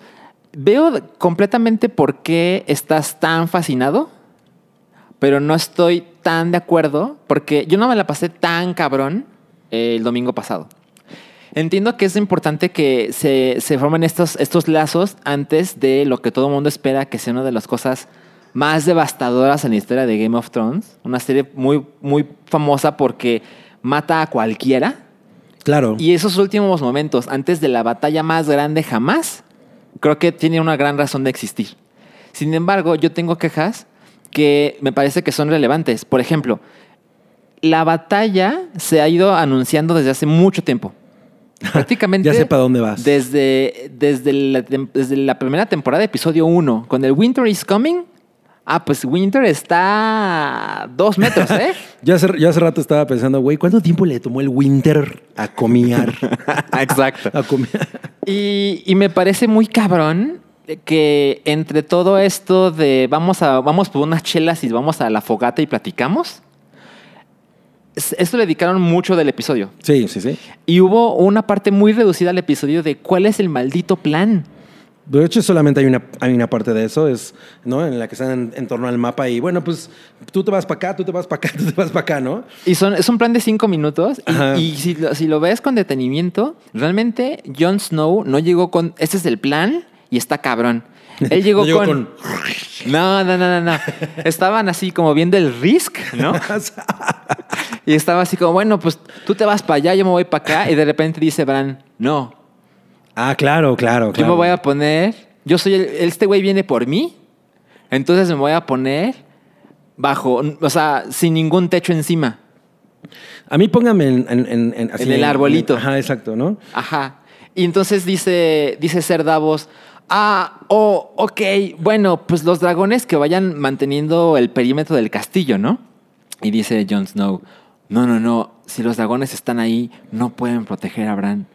Güey, es una pendejada. Es muy mal plan. Es un muy mal plan. Es muy mal plan. Ayer, la, ayer, perdón, ayer volví a ver el episodio y justamente estaba viendo eso que dije, güey, es muy mal plan, ¿no? O sea, creo que es un... No sé si es un, como un error o a lo mejor en el episodio que viene ya va a haber una escena en la que realmente veamos cómo se va a desarrollar la batalla, porque además creo que es muy importante que hagan eso para, para que la audiencia tenga idea de dónde chingados están. Así ¿no? es. O sea, que sepa, es. ah, ok, este güey sí va a estar aquí haciendo esto, este güey. Porque ahorita es muy vago, ¿sí? O sea, ah, vamos a poner a Bran aquí y solo hay un momento en el que Lady Brienne está, va a estar como en una montañita. No, Sir Brienne. Exacto. Y eh, de, y de allá en fuera realmente no hay como gran cosa, como tú dices, ¿no? Cuando realmente las escenas de estrategia siempre han sido como un poquito más eh, trabajadas.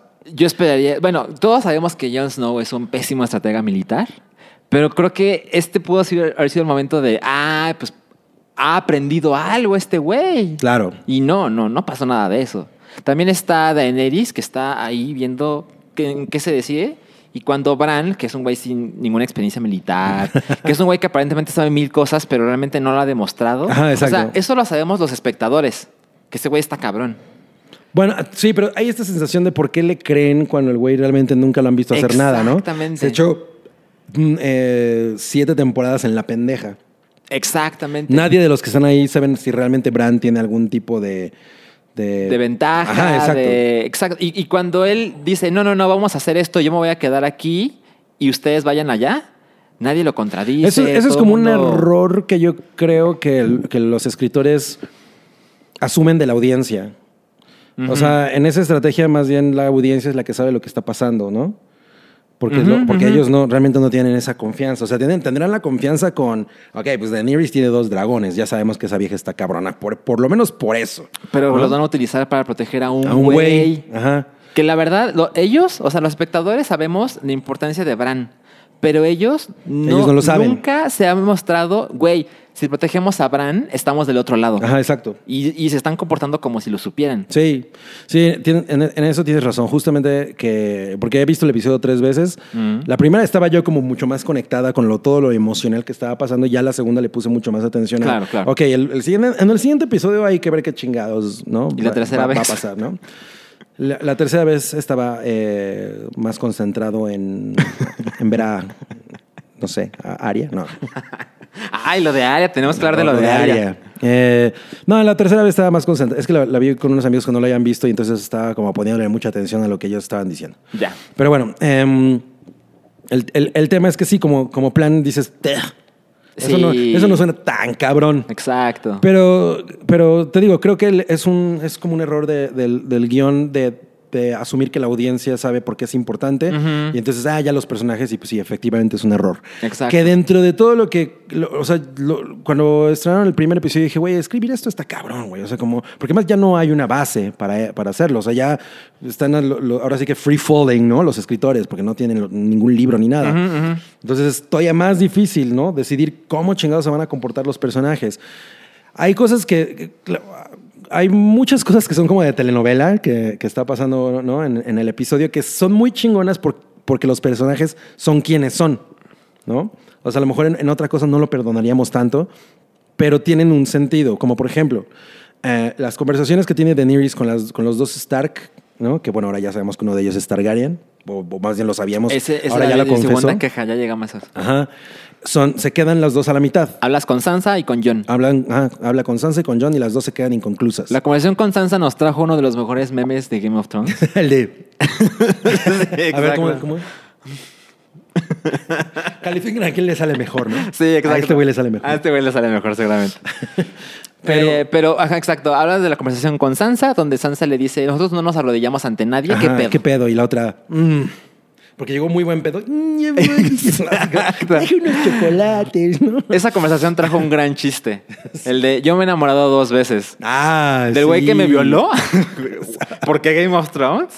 Y, le- y cuando, o sea, le dice de dos, dos veces. Y la segunda es de tu hermano. Y le pregunta, ¿y quién fue ¿Quién fue primera la vez? que- hizo Someone más taller. alto, sí. No mames. Gran, Eso gran muy momento. bueno. Todo el mundo se cagó de risa con eso. Y la segunda conversación es la de Cuando Sansa y John conversan en las. No, Daenerys y John. Perdón, sí, Daenerys y Jon. Y, y él le revela que es un Targaryen. No mames, que eso duró dos minutos. Sí. Eso me sea, parece imperdonable. No sé, porque. Mira, Daenerys todas las, todas las temporadas ha estado convencida de que ella es la heredera, la- ella es quien merece estar en el trono, por su sangre, por los dragones, por su padre, le toca, ¿no? Y que ahora se entere, por fin, porque nosotros ya sabemos hace rato, pero que ella se entere por fin que Jon es el verdadero heredero, eso debería ser un escándalo. En muchos niveles. Sí, claro. Políticos, personales, románticos. Es un puto desmadre. Y le dedicaron tres minutos. Se interrumpe porque ya está. Ya están los White Walkers aquí, exacto. Los Ewoks. Pero, pero no me parece una escena nada chingona y eso debió haber O dado sea, como que fue manejado torpe. torpemente. Sí. Ah, yo no sé. Eh, a, a lo mejor no es la mejor escena, e- e- efectivamente, pero creo que tiene un sentido y que vamos a ver después. Porque yo creo que realmente lo que va a ocurrir, o sea, yo me imaginaba eh, el episodio, ¿no? Como puesto con post-its en, en la pared y decía, ok, tienes dos conversaciones con, con- con los Stark, ¿no? Ahora un Stark y, una, y un Targaryen. El episodio en la relación de- entre Sansa y Daenerys que deja muy claro que Daenerys ve a Sansa como esta vieja está mucho más cabrona de lo que yo pensaba. Sí. ¿no? porque, güey, llega Theon y, la- y- y el, encuadre de cuando se abrazan él, él y Sansa, con Daenerys atrás como, ¿no? Sí. Es, tiene un significado. Sí. Entonces ves estos momentos en los que Sansa y, y John hablan con ella y decides que los dos se van a cortar de la misma manera a la mitad, ¿no? Ajá. Y eso tiene un- debe tener algún payoff. No creo que sea así, "Ay", ¿no? Y el payoff debe ser que como se quedó así y que se siente torpe la, la conversación, Daenerys va a enloquecer. O sea, Daenerys simplemente va a decir, güey, si yo no me pongo pilas, estos dos cabrones Me van a dejar chingar". atrás. Mira, en la conversación entre Daenerys y John, yo creo que la gente no le da importancia a esto, pero yo creo que tú sí, porque lo viste tres veces. Pero Daenerys suelta un That's impossible. Que es como, güey, ¿qué pedo? ¿Eso, eso es la mejor que quedó. O sea, yo sé que ella no es una gran actriz, pero creo que ese momento era crítico. Clave. Sí, era clave, era. Güey, no, Co- no, no, no. Sí, yo creo que todos estamos esperando que esa revelación fuera un poco más adelante. Número uno. Más adelante, o sea, De- después de de, la, la- batalla. en algún momento más adelante, porque sí llegó así como ¡pum! Fue muy claro que llegó de golpe para la última escena, que es. Ajá, ajá. Entonces, es, esa manera de haberlo hecho dice mucho de, yo creo, el rumbo que van a tomar. O sea, porque justamente esa cosa que se corta de una, y sí, no es la mejor escena, definitivamente. Pero se corta de tal manera y pasa de, de- de tal manera que, que- que yo sí digo, güey, ahí hay una cosa que, que viene, ¿no? Que a lo mejor por eso se resolvió mal, ¿no? O sea, por eso fue hecha de esa manera. Pero bueno, yo, yo no la sentí tan, tan, tan grave porque además, güey, los dos son muy malos actores. O sea, sus- por eso es por lo que no tienen química. Ah, O sea, ni siquiera es porque eh, Jason Momoa sea el mejor actor del mundo ni nada, pero pues el güey tampoco hablaba mucho ni nada. Ese es su personaje, ¿no? Pero el de estos dos güeyes es diferente. ah, Tienen que hablar más, son líderes de, de- de otra índole. Así es. Pero juntos, güey, son en serio un pinche carbón apagado, ¿no? Entonces, Sí. em, pues bueno, a lo mejor eso es, eso es lo mejor que pudieron hacer, no sé. A lo mejor es lo mejor que A lo quedó. mejor es lo mejor que quedó, lo cual chale, ¿no? Mira, a- ahorita vamos a hablar del. Porque tú y yo ya leímos una teoría chingona que nos mandó un fan. ¿Cuál de todas fue? La del Night King no está en. Ah, bueno, no, claro, claro, claro, claro. Ahora, pero quiero hacer la advertencia porque podría ser un spoiler.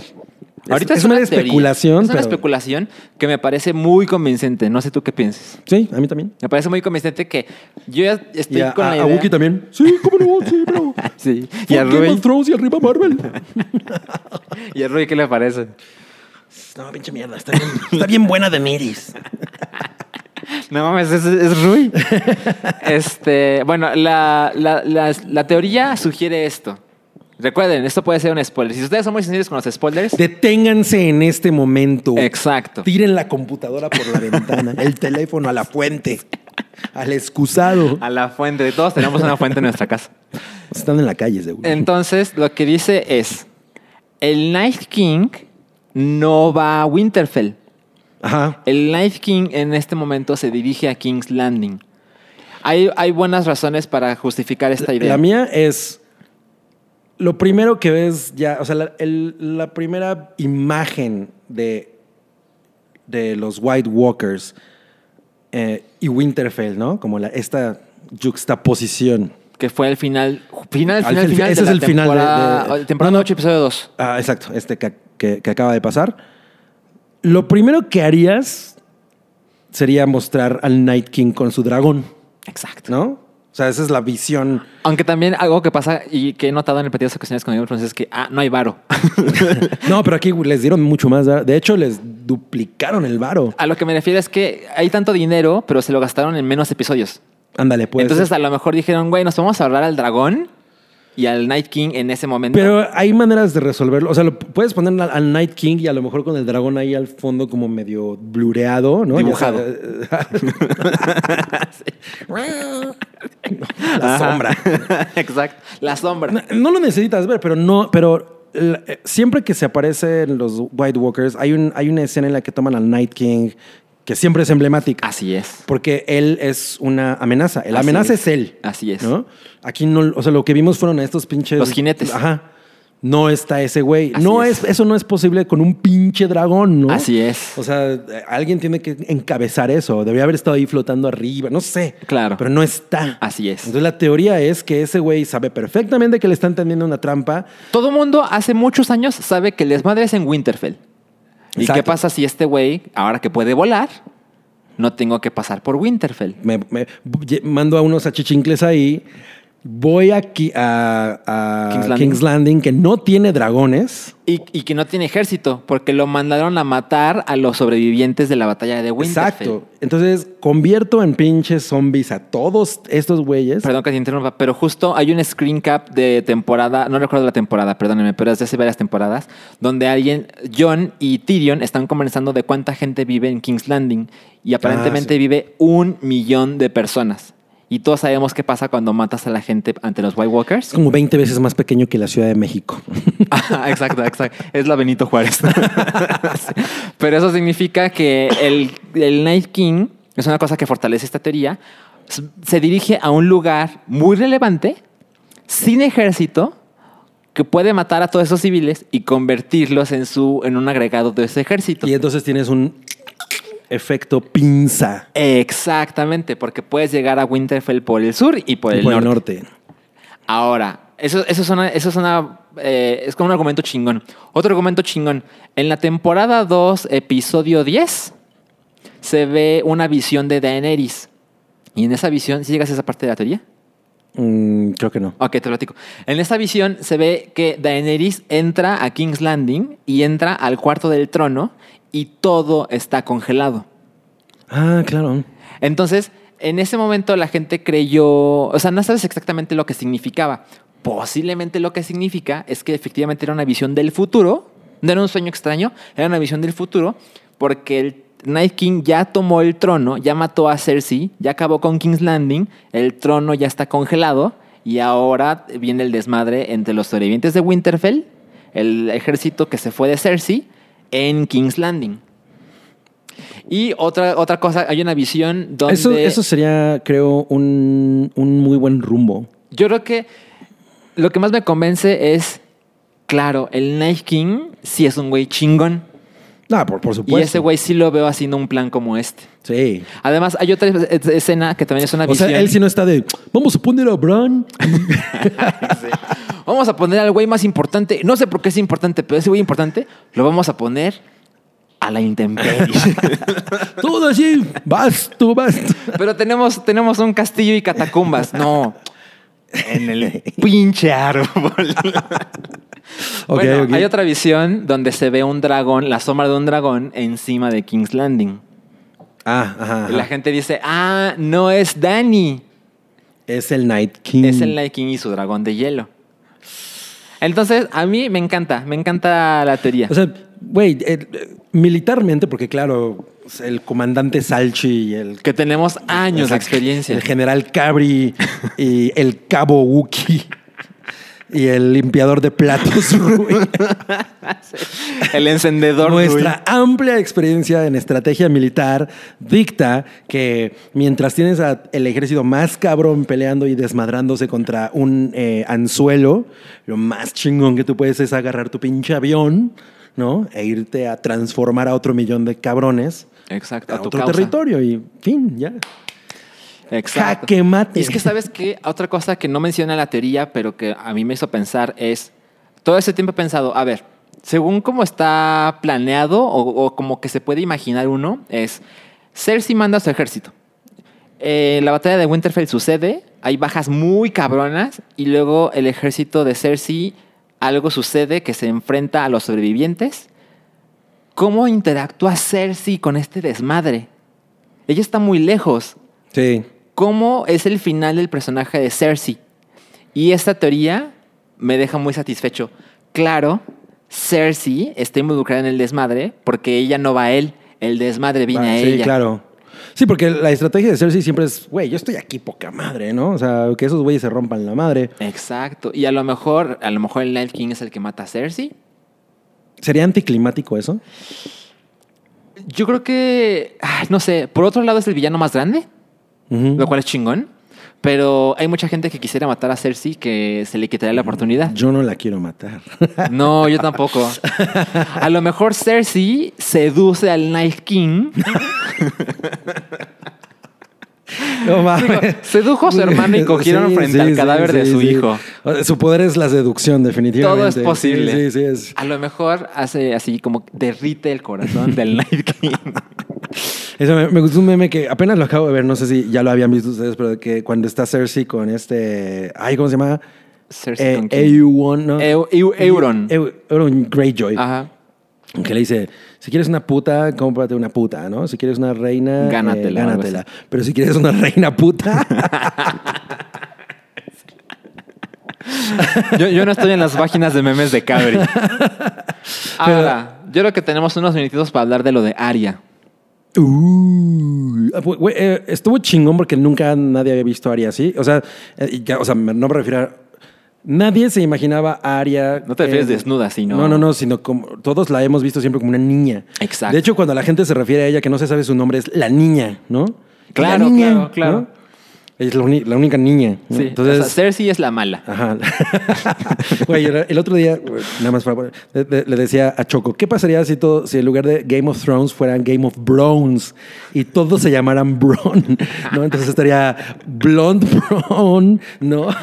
Eh, Ice Brown, Small Brown, desmadre. ¿no? Cripple Brown, ¿no? Entonces, bueno, justamente. Eh, entonces, Cersei es la mala. Cersei es la mala. Bueno, pero la niña, pues para todo el mundo era la niña. Y de pronto, lo chingón, hay una cosa chingón ahí y es que ella es la que es como la cazadora. ¿no? Y pues ya, ella eh, tiene un carácter. Ella propone el plan. Exacto. Ella dice, ¿qué pedo? Se va a hacer on- ondas. Sí, exacto. Y.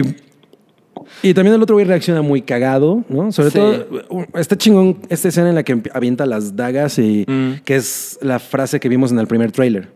O en el primer Mm, teaser de, no me de acuerdo. la temporada. Que Sí, así empezaba con ella. Y se oía el quiero ver, quiero ver esta cara de la muerte. Y no Oh, sé, ok, ¿no? ok. Eh, así de I've seen many faces of death, ¿no? Y I'm eager to meet this one, una cosa así. Y es- es- escuchar esa frase ya en, en, En su contexto. En, su contexto es muy chingón. Y además el güey así como, órale, esta vieja, qué pedo, ¿no? Está, ah, está como, tiene ondita. Ajá, sí. y ya cuando, cuando, cuando la... ¿Será body double eso? ¿Sabes? No lo sé. Por la manera en la que está hecha la toma, yo creo que no. Yo creo que es ella. Ajá. Sí, porque además es una cosa como muy insinuada. Está bien padre esa toma, la verdad. Sí. ¿no? Y, y todo el mundo jura que ve más de lo que ve. Sí, sí, ¿no? sí. Porque sí. Estaba, no, se le ven sus nalgas. Y es como. Y es como. Me, me preocupa un poco que estés tan convencido. Exacto. ¿no? Pero luego lo vimos una vez más y se ve así. Se ve la mitad. Eh, Exacto. ¿No? Menos. Sí, sí, sí. Es como, yo digo que es como un plomerazo, Exacto. ¿no? Pero, pero bueno, eh, ella acá toda muy. Pero muy- tiene el pecho cubierto. ¿Sí? No, Sí, sí, se le ve tiene- su- la curvita. O sea, se le ve la curva, pero tiene como unas vendas. No recuerdo. O sea, según yo está todo el torso sin nada. Mm, No, sí está cubierta. Ay, no, hay una parte que le hacen a las cicatrices, de hecho. Ah, pero eso es un poco más abajo de las vendas. Entonces, En yo la le, yo lonjita. le interpreté mal y eso que lo he visto tres veces. Yo también vi lo que quería ver. sí, exacto, exacto. Bueno, yo soy la, yo soy de una de esas personas que dijo, no mames, pero es una niña. O sea, Pero no es una niña, ya tiene no, no es 22 una niña. años o 21. Bueno, su, eh, la actriz, pero el personaje tiene como 17, ¿no? Bueno, pero en el medievo. que- Exacto, exacto. Sí, por supuesto, por supuesto. Es decir, a lo que quiero, o sea, no quiero que se me interprete. No digo que sea una exageración de parte de Game of Thrones que una mujer de esa edad esté cogiendo. No, no, no. Solo yo sí tengo la idea de, pero si Arya es una niña, es una bebé, yo sé que no lo Todos es. pensamos de esa manera. Exacto, Pero exacto. entonces sí es un buen punto ponerla como. No, la neta es que ya es una mujer. Exacto. ¿no? Y además ella toma sus decisiones y lo hace. O sea, no, no. Ella nunca fue realmente violada ni nada, ¿no? Entonces Exacto. ella es la que toma esa decisión. Ella decide cuándo y con quién. Entonces, eso es chingón, creo, ¿no? Eh, a mí. ¿Ya terminamos de hablar de la escena de sexo de Aria? ¿No? Ah, ok.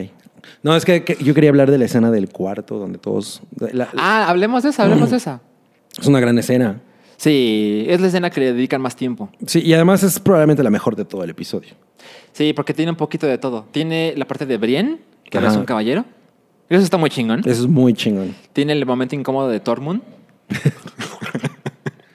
que yo dije, ah, este güey ya la va a ver con Jamie y no, le va a no se va a sentir nada cómodo. No, y para pues contrarrestar, hace su comentario estúpido. yo amamanté, bueno, no, yo Fui amamantado por una gigante. Y todo, Y le- sí. Nice. Wow, ok, ok. Ya estaba muy pedo. Como, es que ya cuando empiezas a, contar historias de borracho. Sí, ¿no? exacto, sí. Y este, pero es la primera vez que realmente vemos a Brienne sonreír. Y será su última sonrisa. ¿Cuáles son tus predicciones para el siguiente episodio? ¿Quién muere?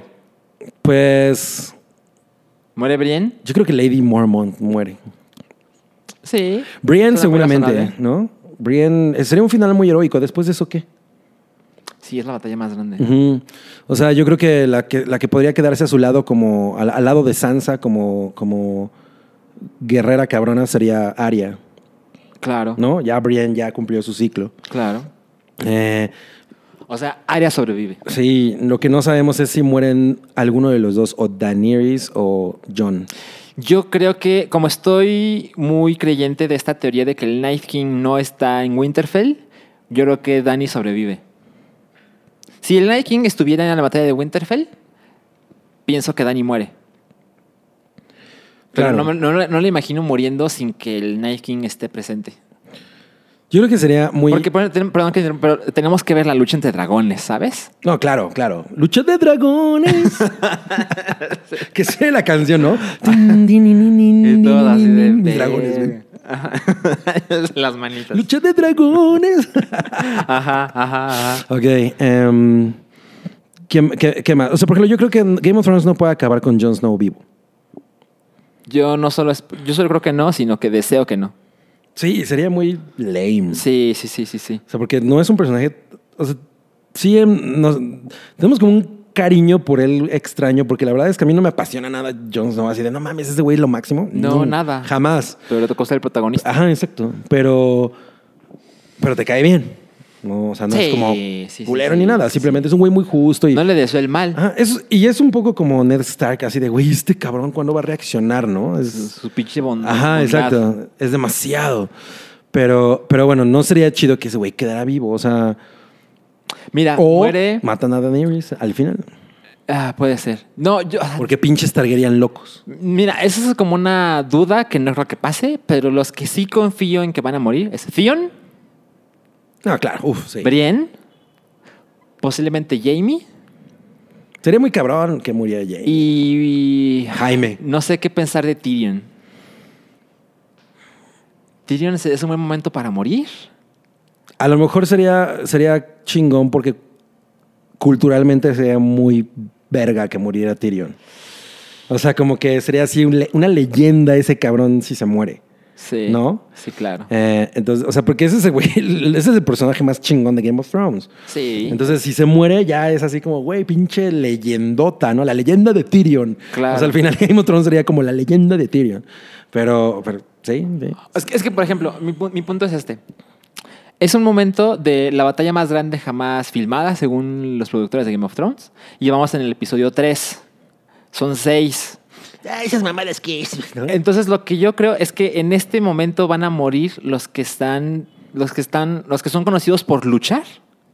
Ajá, exacto. Y los que son políticamente relevantes o intelectualmente relevantes morirán después. Probablemente. Por Pero, eso pues, creo que debe, debe haber un equilibrio, ¿no? O sea, por- a lo mejor sí, sería- sí- sí sería inteligente dejar a Jamie vivo, nada más porque pues, el güey es un cabrón. A lo mejor. Es buen estratega, ¿no? O sea, A lo mejor. necesitan eso contra Cersei. A lo mejor algo sucederá que se vuelven a ver Cersei y Jamie. Exacto, y ahí hay una cosa cabrona. Pero como tú, creo que Brienne es el mejor momento para morir. Sí, ya, ya tiene todo el sentido. Su ciclo cumplió. Si llora también. También. Y todos vamos a llorar. Ay, pinche cabri. Mira, ya, se nos está viendo el tiempo encima. Pero bueno, se acaba. Ah, no, no se acaba. Game of Thrones es el domingo a las 8. Qué pinche emoción. Yo, yo tengo una cosa picky que no me gusta ver dos cosas nuevas el mismo día. Me explico. No veo. No voy a ver. O sea, si voy a ver eh, Endgame el viernes, no me gusta ver otra película el viernes. Pero el otro es el domingo. Ajá, exacto. Pero Rui va a ver Tiene boletos para ver Endgame el domingo. ¿Y va a haber Game of Thrones el domingo? Sí, pues sí. Qué locura. Ajá. Pinche sobredosis de información, güey. Exacto, así como yo lo manejo. Creo que tú y yo tenemos eso en común. Sí, sí, sí. No, yo también tampoco podría hacer eso. Va, va, va, va a ser como Lucy, ¿no? La de Scarlett Johansson. Sí. y Rui se va a convertir en una USB al Una final. USB en las venas. Sí, pinche Rui, le gusta pura mierda. La mejor de las suertes a Ruiz. Mucha gente seguramente va a pasar por lo mismo. La mejor de la suerte es a Tyrion. Y yo creo que es momento de. Bueno, quiero un salchiminuto, porque Ah, antes sí. del chiribi variado. El salchiminuto es porque pude ver. They, shall, not grow old. Exacto. La nueva y más reciente película de Peter Jackson es un documental. Sí, no, no, o sea, no es una película. Ajá, no es, No hay ficción. actores. Eh, esta película es, me parece que el 2018. Ujú. Quizá 17, ¿eh? Pero la pude ver porque fue parte de la muestra de la Cineteca y no la alcancé en la Cineteca porque eh, no pude verla el fin de semana que se estrenó y ya sabes cómo es la Cineteca. Así, sábado y domingo Sí, y el martes dejan de ponerla. Sí. Entonces no alcancé, pero la buena noticia es que esas películas salen de la Cineteca a, A un Cinépolis. circuito de. Ajá, exacto. Ajá. En las- eh, primero empiezan en la Ciudad de México, en el- como en las salas de arte de Cinépolis, y luego se van al resto de la República. Ya saben, hay pocas copias, entonces hay que buscarlo. Pero bueno, la película es un documental acerca de la Primera Guerra Mundial. Con imágenes que originalmente deberían ser en blanco y negro, pero ahora son a color. Las transformaron a color. Y se ve cabrón. Muy cabrón. Eh, la película dura hora y media, y los primeros 20 minutos. eh, bueno, mejor para ser más claro, la película únicamente se ve eh, archivo original, fotografías o videos, y lo único que se escucha es voz en off. Ajá. Y cuando digo voz en off, eh, es únicamente de soldados y gente que estuvo involucrado en la Primera Guerra Mundial, porque esta película está hecha en coordinación con el Museo de la Primera Guerra Mundial. Entonces tienen acceso a una cantidad brutal de archivo. Ahora, esta película tiene eh, la voz en off de yo conté, porque en los créditos te lo van poniendo de 10 en 10, las personas que participan como voz en off. Conté 104 personas. Ok. Y toda la película, los 90 minutos, es archivo real con voz en off de gente que estuvo ahí. Sí. No hay más. Desde el primer minuto hasta el final, así es la película. Y aún así te lo voy a contar una historia de el antes, durante y el después de la guerra, cómo se les ocurrieron las estrategias militares, las trincheras, los tanques, cómo vivían, cómo comían, cómo dormían, cómo era su vida un desastre. Y es muy extraño para mí el ver que su vida era un puto desastre, pero ellos te lo cuentan con una idea de yo necesitaba estar ahí. Porque yo era un hombre así, tenías que tener 18 años para, hacer, para enlistarte en el ejército. Ujú. Y era, yo tenía 15 años y dije, no puedo estar en mi casa, tengo que estar ahí. Y muchas de esas personas no tenían otra cosa que hacer. Claro. Y era una idea de, no tengo trabajo, las ciudades están vacías. Y si la gente sabe que estoy aquí, saben que soy un, soy un cobarde. Por supuesto. Entonces lo único que me queda es enlistarme. Y si me muero, ni modo. Es mejor que quedarme vivo y hacer nada y que la gente me marque de por vida sabiendo que estaba la guerra a unos kilómetros y decidí quedarme en mi casa. Pues es que, la, la- o sea, de entrada no existía esta idea de la juventud, ¿no? Eh, Ajá. O sea, no hay esta idea de la juventud celebrada que es lo que tenemos ahorita. Ahorita realmente todo gira en torno a la idea de la juventud. Ujú. Pero en aquella época eso no era un, un- un asset, ¿no? No- Así no era- es. no- la cultura no funcionaba de esa manera. Todo el- es un poco como en la entrevista del con el vampiro, ¿no? O sea, eh, a los 20 años ya eras un hombre cabrón. Así o sea, es. ya eras un hombre, ¿no? Ajá. Entonces, eh, obviamente, en una situación como esta, en un conflicto de esta escala, que nunca se había visto algo Ajá. así en la historia de la humanidad, pues era, una, era un, me imagino una sensación de, güey, yo tengo per- que pertenecer a esto. Esto es básicamente como mi destino, ¿no? O sea, está ocurriendo esto esta sombra en, en- en toda Europa, pues tengo que ser parte de ello. Hay una, hay una parte en el tráiler, no sé si está, venga en la película, que me gusta un chingo, que dice que la vida de esta gente no era en blanco y negro, en silente, ¿no? Ujú. O sea, porque pues, todos pensamos en, en- en esa época como una cosa blanco y negro y en silencio. Como así ¿no? se veía todo. Ajá, o sea, tú- así es como ubicamos la realidad y, y- y este documental viene como a, a- a poner la, la imagen de, de la Segunda Guerra, de la Primera Guerra Mundial en, en un, en- como en una actualidad, o sea, se siente como algo que, sí, o sea, pasó como nosotros vemos a, a las demás personas, ¿no? O sea, color, ¿no? Como Y- vemos el hype. Ajá, sea, como vemos el hype a través en nuestra tele. No, pero una manera de verlo completamente diferente. ¿no? Es una cosa, eh, es de la parte, es, o sea, es una manera en que la tecnología de verdad considero que hace que una historia sea, tenga otra dimensión. Ajá. Por ejemplo, todos sabemos que la Primera Guerra Mundial sucedió. Y todos sabemos que esa fue gente de verdad. Pero lo estás acostumbrado a verlo como tú mencionas en blanco y negro y dices, bueno, pero... sí, eso- se siente lejos. Se ¿no? siente sea, muy, se muy, siente como muy si lejos. no fuera tan, o sea, no es familiar. Exacto. Pero hay la, la parte crítica donde se convierte en todo esto a color, te lo muestran así. Te digo, llevas como 20 minutos de audio, de video, de audio en voz en off de gente que te contaba cómo vivían antes de la guerra. Y luego te empiezan a contar un poquito de cuando el, el evento empieza a suceder. Y de hecho hay una historia de unos alemanes y unos ingleses que estaban a punto de jugar fútbol y en ese momento estalla la guerra, que Inglaterra le declara la guerra a Alemania y dicen, bueno, para nosotros la guerra empezaba mañana. Y, y te das cuenta de la manipulación de los gobiernos para convencer a la gente de, güey, mañana vas a matar a esos cabrones. ¿eh? Ujú. Y es gente que, ah, ok, voy. ¿Cómo han cambiado las cosas en estos 100 años? Pero lo que voy es esto. En esos 20 minutos que, en los que empieza la película, te muestra todo este documento, este archivo en blanco y negro, con voz en off de gente que estuvo ahí. Y hay una parte donde hay, una, hay un video con una mala resolución y se empieza a acercar. Es cierto, arriba Marvel. se empieza a acercar, acercar, acercar en blanco y negro. Y llega un punto donde se ve una sonrisa de un güey que está posando, porque esto te lo cuentan. Están en, en el pelotón y están, sonrientes porque la cámara está enfrente. Sí, güey, que era una cosa nueva, ¿no? Exactamente. Y están como tratando de dar mejor- su mejor cara ante lo que está sucediendo. Y la sonrisa es muy perturbadora de un hombre como de 30 años que se ve como de 45. Y él está sonriendo porque es- está la cámara enfrente y quiere dar su mejor rostro. Y la cámara se acerca, se acerca, se acerca, se acerca, se acerca. Y en eso todo se empieza a volver a color. Y la cámara al principio solo te dejaba ver una parte de la pantalla, se veía Es el como el- archivo. ajá. Y cuando se Y se acerca y es abre. a color, todo el resto de la película es full screen, a color.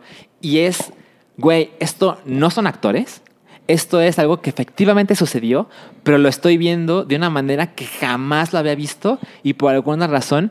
La Primera Guerra Mundial, como creo que a todo el mundo me pasa, a mí, a mí me sucede, es una cosa que se siente lejana y no tan cabrón. No pasa, o sea, sí, para, incluso yo- para mucha gente, ¿no? Que, que no son como muy eh, afectos a, a- a la historia bélica, ¿no? Que hay mucha gente que es así, de alguna manera la, trata de evadirla. Entonces, para la mayoría de la gente, a veces incluso la Primera Guerra Mundial y la Segunda son la misma, Ajá. ¿no? O sea, incluso son como, una, son como el mismo conflicto. Ajá. Entonces, hay, y hay una gran diferencia, Sí. o sea, la- en- eh, gigantesca. El- la Primera Guerra Mundial, en, en efecto, es, es probablemente lo... lo- o sea, es la- esta sensación de algo que es muy relevante y muy contemporáneo, pero extremadamente alejado de nuestro día a día. O sea, yo cuando escuchaba de eso en la escuela o leía de eso de el, el príncipe Ferdinand y todo ese desmadre, ¿no? Era muy difícil visualizarlo, a diferencia de la Segunda Guerra Mundial, que es muy claro, ¿no? Eh, Hitler y todo ese desmadre, o sea, esas imágenes son, están totalmente metidas en nuestra Exacto. pero las de la Primera Guerra Mundial no. Y esta vez fue, no mames, ahora entiendo por primera vez el puto desmadre que fue. Hay una parte donde se ve la explosión de una mina, porque los alemanes Mm. eh, hacen los campos minados para evitar que se acercaran los enemigos. Y en la vida había visto una explosión de una Primera Guerra Mundial tan impresionante. Y es muy cabrón saber que eso que vimos ya estaba grabado. Ajá. Pero ahora que lo ves a color, es muy impresionante. Sí, o sea, cobra una vida y una dimensión diferente. O sea, muy cabrón. sí lo sientes como, ay, güey, no mames, eso sí. Y luego ves eh, cómo, cómo- cómo utilizaban, o sea, todo era como tecnología bélica, pero muy rudimentario. Entonces, cuando veías cómo utilizaban el gas, hay un güey que te explica que lo único que les quedaba era mojar eh, sus calcetines y ponérselos en el rostro. Ah, claro. Y hay un güey que no tenía nada, nada, nada de eso. Y lo único que le queda, como que se encuentra una camisa de un muerto o algo por ahí. Y no tenía con qué mojarlo. Y lo único que dice es que orinó sobre la camisa y se lo puso en la frente, en, en la, en En la nariz. en el rostro. Y era el mayor tiempo posible en lo que pasa el gas. Y todo eso lo estás viendo mientras que la voz en off te va contando todo esto. Y todo lo ves a color, como si hubiera pasado no hace 100 años, sino que hubiera pasado hace 30. Sí. Y yo lo recomiendo muchísimo, muchísimo, muchísimo. Ojalá lo puedan ver en el cine. Va a tener pocas proyecciones, pero vale muchísimo la pena. Es una gran película. Me da mucho gusto por Peter Jackson, porque es un güey que después de The Lord of the Rings, pues Has- ha tenido vino a las precuelas del Hobbit, etcétera, y la gente ya como que lo mandó un poquito al lado. King Kong. Y esta película, de hecho, la hizo porque la dedicó a su abuelo, me parece, Mm. que participó en, en la Primera Guerra Mundial. Véanla. Pues sí, vean el trailer, está bien chingón. Muy, muy, muy chingón. Ahora, vamos a darnos pieza para el Se llama que They. Will Never Grow Old. They shall not They grow shall old. not grow old. Exacto. Vamos con el chidilli variado. Roma domina las nominaciones al Ariel. ¿Qué opinas? Cosa muy cagada, ¿no? Porque o sea, hubo esta conversación de que la, la que se querían sabotear a Yalitza, no Ajá. sé qué. Eh, ahorita está interesante porque hay otra película que ah, era la que yo hace rato les decía que no había podido ver, que es Las Niñas Bien, que leí muy buenos comentarios, tenía como inquietud de verla, ya a la mera hora duró como una semana y media en cartelera. Sí, fue un fracaso comercial. Y este, pero es, es- es como la que medianamente se, se defiende contra Roma. Güey, la es que la Ariel, ¿qué, no? O sea, también. ah, no sé, yo, yo estoy muy en, en pro de celebrar el cine mexicano, pero cuando realmente tuviéramos una industria que fuera otra cosa que no manches Frida, ¿no? Pero bueno, Por llega Roma como una anomalía. También está Museo, eh, como muy vendida, Ajá. que Rui la odia. Sí. Eh, pero siento que todavía no tenemos como con qué sostener eso. Pero bueno, No. qué chido por Roma y por Yalitza, porque al final Yalitza sigue siendo una figura que me parece chido tener ahí. ¿No? Me, me gusta mucho que siempre está sonriendo, que, que, que- que es como esta parte de México que, güey, no para en, co- en contra del, de, de- a pesar de que hay tantas cosas en su contra, ¿no? Entonces, eso me gusta un chingo, pero, güey, el Ariel ya. Creo que la nota va a ser si Roma pierde alguna de los premios donde está nominado. Huevo. Son 15 nominaciones y si no gana 15 es como, Ajá. pues, ¿qué pasa sí, aquí? sí, sí. Y ahí dicen que hay categoría de animación. Ah, no lo noté. Ajá, que, no, no- no- que no, no estaba y ahorita ya la abrieron y hay como cuatro películas. Qué raro. Ana y Bruno México y... Tiene, hay- tiene buenas obras de animación. Sí, hasta eso sí, hay, hay- hay buena, buena animación aquí.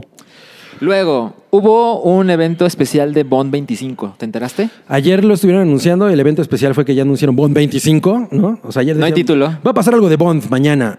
Eh, más o menos hayamos por ir. locaciones. Ajá. Que va a ser Jamaica. Va- bueno, va a salir Rami Malek. Ajá. Él es pero- el pero malo. De las locaciones está Jamaica, Londres, Ver- Italia. ajá, Alemania, ¿no?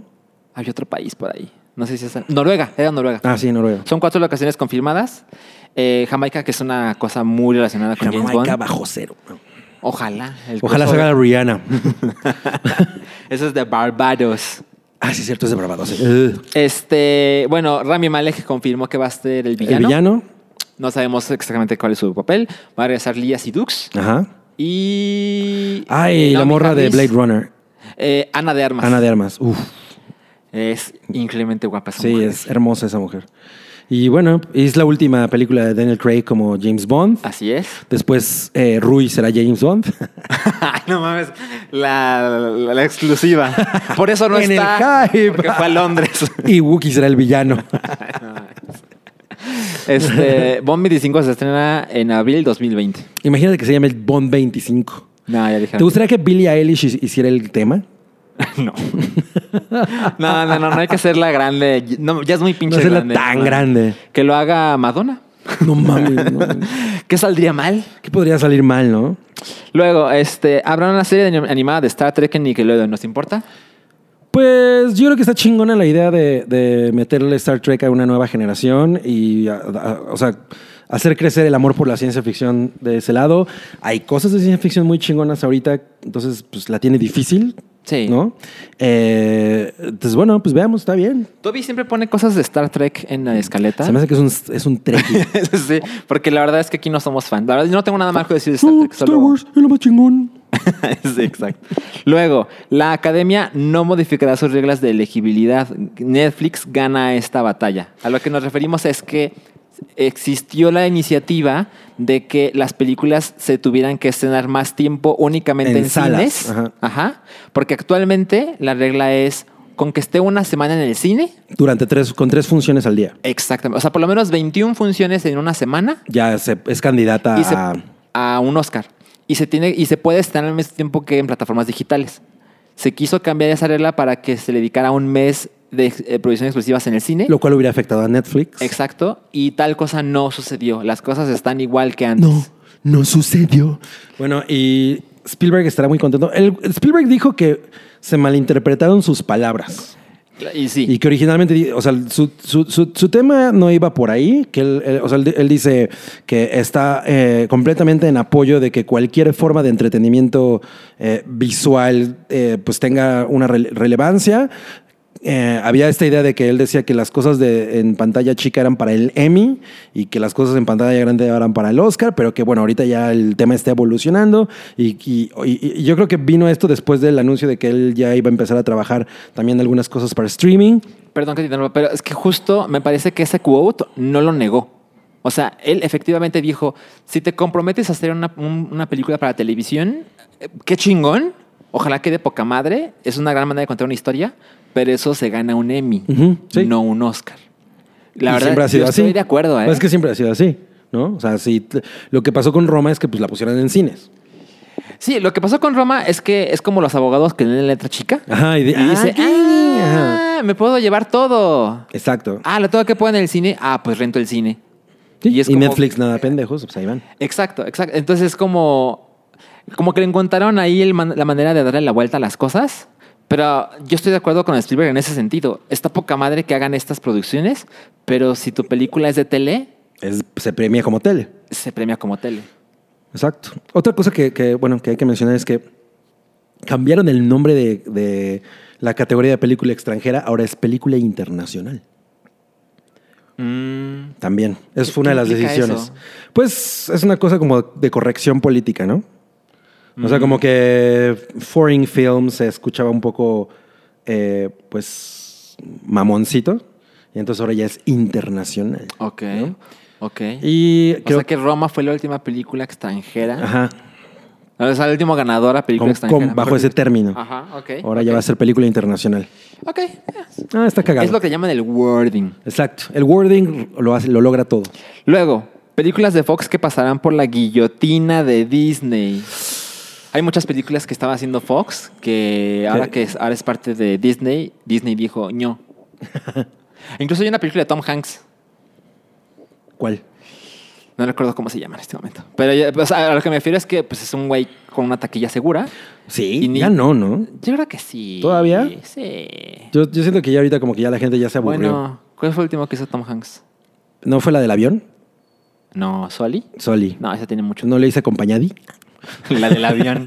Me encanta la del avión. ¿Snakes on a plane? no vi Eh, esa. Luego, espera. eh, ah, pero Avatar 2 dijeron que no, que eso sigue. Bueno, pero eso... Obvio. Aunque, aunque Disney dijera que no, güey, llega James Cameron, ¿no? Con su pinche... Exacto. Ajá, les da caratas. Los quiero ver ponerse al- a los No, no, con ese güey. pues, Ni no. Mickey se mete con, con, James Cameron, Con The King of the World. The King of the World. Esta, esta nota la propuso Cabris. Maribel Guardia aprovecha las ventajas del programa de adultos mayores. Es, es como lo contrario a como vemos a Aria. Sí, exacto. A Maribel Guardia la vemos como esa viejita que está Ah, bien buena. Sí, muy cabrón. O sea, básicamente, eh, es que ya no es el INSEN, ¿no? Ahora es- tiene otro nombre. INAPAM. In- ah, ajá. Entonces, eh, pues tiene su credencial, ¿o qué? La va a sacar. La es la que, es que, eh, no sé si tiene o va a cumplir 60 años y alguien le hizo como el comentario y dijo, ah, yo voy a sacar mi tarjeta y me voy a subir gratis al metro y lo voy a usar al máximo. Se la va a explotar. Ahora, pero ella es costarricense. Se Pero ya debe ser nacionalizada mexicana. O sea, pues ha vivido aquí un chingo. Yo creo que no, no, no le costó ningún trabajo, ¿no? Ah, yo ya soy mexicana. Claro. Y pues esperemos que le saque buen provecho, pero además también esperemos que pues sea una muy buena representante de la tercera edad en México. Que Cabri propuso que ella fuera la que haga los, los comerciales. del Exacto. De- Ajá, así de, hola, soy Maribel Guardia y tengo 70 años. No mames. Y todo Rodeada de unos viejitos, ¿no? Así, Y todo el mundo así, ¡ay, se ve hiper se buena! hiper buena", Y así pinches viejitos, ¿no? Ajá, Paro cardíaco. Exacto. Pero ya se ve como muy talacheada. Bueno, Eh, hace, ayer, creo que la semana pasada Chocomiao la vio en vivo y me dijo ¿Ah, que sí? se veía muy bien. Ah, en persona se ve mejor. Sí, yo, o sea, yo hace como 15 años que no la veo en vivo, o sea, porque antes cuando yo cuando trabajamos en Televisa de pronto Mm. nos la topábamos ahí en los pasillos y sí se veía muy, pues, güey, o sea, no mames, era muy atractivo verla, ¿no? Claro. pero también ya es... ¿no? Entonces, supuesto, por sí, supuesto. sí, eso es un poco off-putting. Claro. Pero, pero bueno, independientemente de eso, lo que, lo que pesa de ella es el cuerpo que tiene. Es muy espectacular. Entonces, Maribel Guardia seguro se va a cambiar el cuerpo y se lo va a poner en la cabeza de un autómata o algo en el futuro. Y Como de Mars Attack. será, ahora será- tendrá su credencial de, ¿no? de autómatas, la Asociación de Autómatas Mexicana. Bueno, hay una nota de una cosa de los Lakers que francamente sin Wookiee no nos importa. Y yo creo que para cerrar, hablemos del el tráiler de Godzilla. King of the Month. No mames. Buen, buen tráiler. Buen tráiler. De entrada, de entrada, yo creo que la elección de música para todos los trailers que han sacado de Godzilla, de esta última Godzilla, es muy buena. Esto tiene una- un cover ochentero, ¿no? Eh, ay, güey, no, ahorita no me acuerdo cuál es. Te mentiría porque es una cosa muy emblemática. Em, no es la de Over the Rainbow, sí. La verdad no me acuerdo. Godzilla. Sí, Somewhere Over the Rainbow. Ajá. Eh, Ya estaría cantando Rui seguramente. Sí, ya sabes. Una versión es. chaqueta. Pero qué buen tráiler. Yo, a mí esta película me da la vibra de que sí quieren ya hacer una película de Toho, ¿no? Porque ninguna de las películas gringas que han hecho de Godzilla es como una película de Toho. Así es. ¿no? O sea, no es una película de monstruos. La pasada, güey, no, entiendo cuál, cuál fue la idea detrás de la, de, de la película pasada, porque todo pintaba para que fuera grandiosa. Tenía muy buenos actores, ¿no? O sea, la- las secuencias estaban, la los paracaídas, no mames, o sea. Y de pronto la película en realidad se trata de unos pinches monstruos que nadie sabe qué son. Y de pronto ahí hay unas escenas de Godzilla. Y ¿no? se ve incompleto. Ajá, exacto. En entonces aquí ya le pusieron a tres de los monstruos más emblemáticos de Creo que Godzilla. lo que hicieron con la anterior fue vamos a romper todas las expectativas que la gente tiene, que nos hicieron con los trailers. Y la verdad es que es una cosa como de cine de autor con Godzilla. Sí, pero no está tan bien ejecutada, ni siquiera de ese lado, porque yo lo hubiera admitido chido porque el director es, el- es- que hizo Monsters y, esa película es bien chingona. Es justo una película de cine de autor con monstruos. Entonces yo también hubiera esperado exactamente lo mismo de Godzilla, pero no, es un híbrido de cosas. Yo supongo que, tengo, que tuvo que ver que la producción quería un tipo de película, el güey otro, y a la ser. mera hora es un pinche desmadre, ¿no? Pero esta ya se ve como una película de Godzilla, ¿no? De putazos. de putazos, ¿no? Entonces, hay un chingo de escenas, ¿no? O sea, no, no se ve como el tráiler de Chapsy Show. en serio, no mames, ¿en dónde van a meter todo eso? Pero aquí por lo menos ya salen Mothra, King Ghidorah y, y Rodan en una forma muy cabrona, ¿no? Y de pronto Godzilla pues nos viene a salvar, porque no nos viene a salvar, sino más bien somos sus mascotas. Viene a proteger lo suyo. Lo suyo, exacto. De no se metan con mis perritos. Exacto. Y entonces... es como John Wick. Exacto, es como John Wick, pero, pero en descomunal. Ajá. Y pues esperamos mucha destrucción. A, a mí una- a- a- hubo una época hace como unos 30 años que decías, güey, cuando los efectos especiales estén cabrones, las destrucciones van a ser muy, muy, muy impactantes, ¿no? O sea, veías Independence Day, por ejemplo, y dices, güey, eso se ve muy cabrón. En 30 años eso va a estar muy cabrón. Y de pronto cosas como, como Man of Steel de pronto hacen que la destrucción sea tanta que como que tu cerebro no alcanza a registrar el nivel de lo que está pasando y, y- y como que te, te pendeja. O sea, se siente raro. Pues ¿no? es como, yo creo que tiene que ver con la mano de atrás. Es decir, también en Transformers es, güey, es un puto desastre, no entiendo nada. Ajá, y pe- pero, como que la escala de, de- de- de- de- No hay drama en la destrucción. O sea, se vienen abajo edificios y todo. Incluso en la misma Independence Day sí hay como un cierto tipo de drama porque, número uno, destruyen en- edificios muy emblemáticos Claro. y lo hacen de una manera que, es, que, que pesa. Pero en, en- en Man of Steel es tan cabrón la destrucción que neta dices... "Eh, Es así como, ah, es Ah, un edificio ah, de oficinas. Ajá, exacto, sí. Espero que esta no tenga ese mismo efecto porque hay un chingo de destrucción por lo que se ve. Y, y pues que ahora sí, ¿no? Le, le- le- le hagan un muy buen homenaje gringo a, a- Ya se lo deben desde hace un chingo, a Godzilla. Además, esta encarnación de Godzilla me gusta mucho y, y los enemigos se ven de huevos.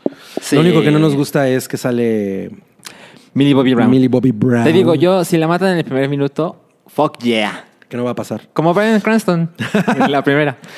Pero no va a pasar. Pero eh, yo, yo siempre digo lo mismo. La idea de. O sea, hay muchas películas de Godzilla que no he visto. Son un chingo. Igual. Pero. Cada año la- salen como mil. Ajá, toda la mitología, todos los personajes, me parece. El origen es fascinante. es Sí, muy sí, cabrón. sí, sí. Y la idea de tener acceso a estas madrizas con el dinero de Hollywood estoy muy pinches ahí. Sí, yo también, yo también. O sea, la neta es que sí es una cosa que bien manejada puede, puede dar grandes horas de entretenimiento en IMAX 3D. Así es, es una película de IMAX. De IMAX 3D. Entonces, estamos muy ahí. Yo am- amo mucho a Godzilla desde muy chavito, desde que Godzilla era así. Desde que se veía Desde como que era Aria. así, como exacto, se veía. Desde que era como Aria. y- Entonces, eh, pues espero ver lo que tanto tiempo he esperado a mis 43 años. Casi. Por fin, lo voy a lograr. Mañana Cabri cumpleaños. Oye, sí es cierto, ya cumplo 44. El día de Endgame, o mejor dicho, el día de Avengers, Avengers. Avengers estrena Avengers. Para que le manden sus besos a Cabri. Por eso es por lo que me cago, porque, por- porque me va a quitar Spotlight. claro. claro. Bueno, eso fue todo por hoy. Muchas gracias, Cabri. Muchas gracias, El Salchi. Muchas gracias, Muchas Rick. gracias, Rick. Muchas gracias a Rui. Sí, pero está bien buena, Melisandre. Muchas gracias a Wookie. No, pues, vean, la, la eh, eh, NBA es bien padre. es de la puta NBA. Who cares? Nos vemos la próxima semana. Gracias.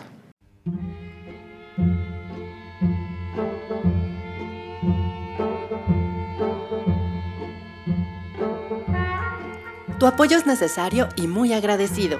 Aceptamos donativos para seguir produciendo nuestro blog y podcast desde patreon.com diagonal el hype.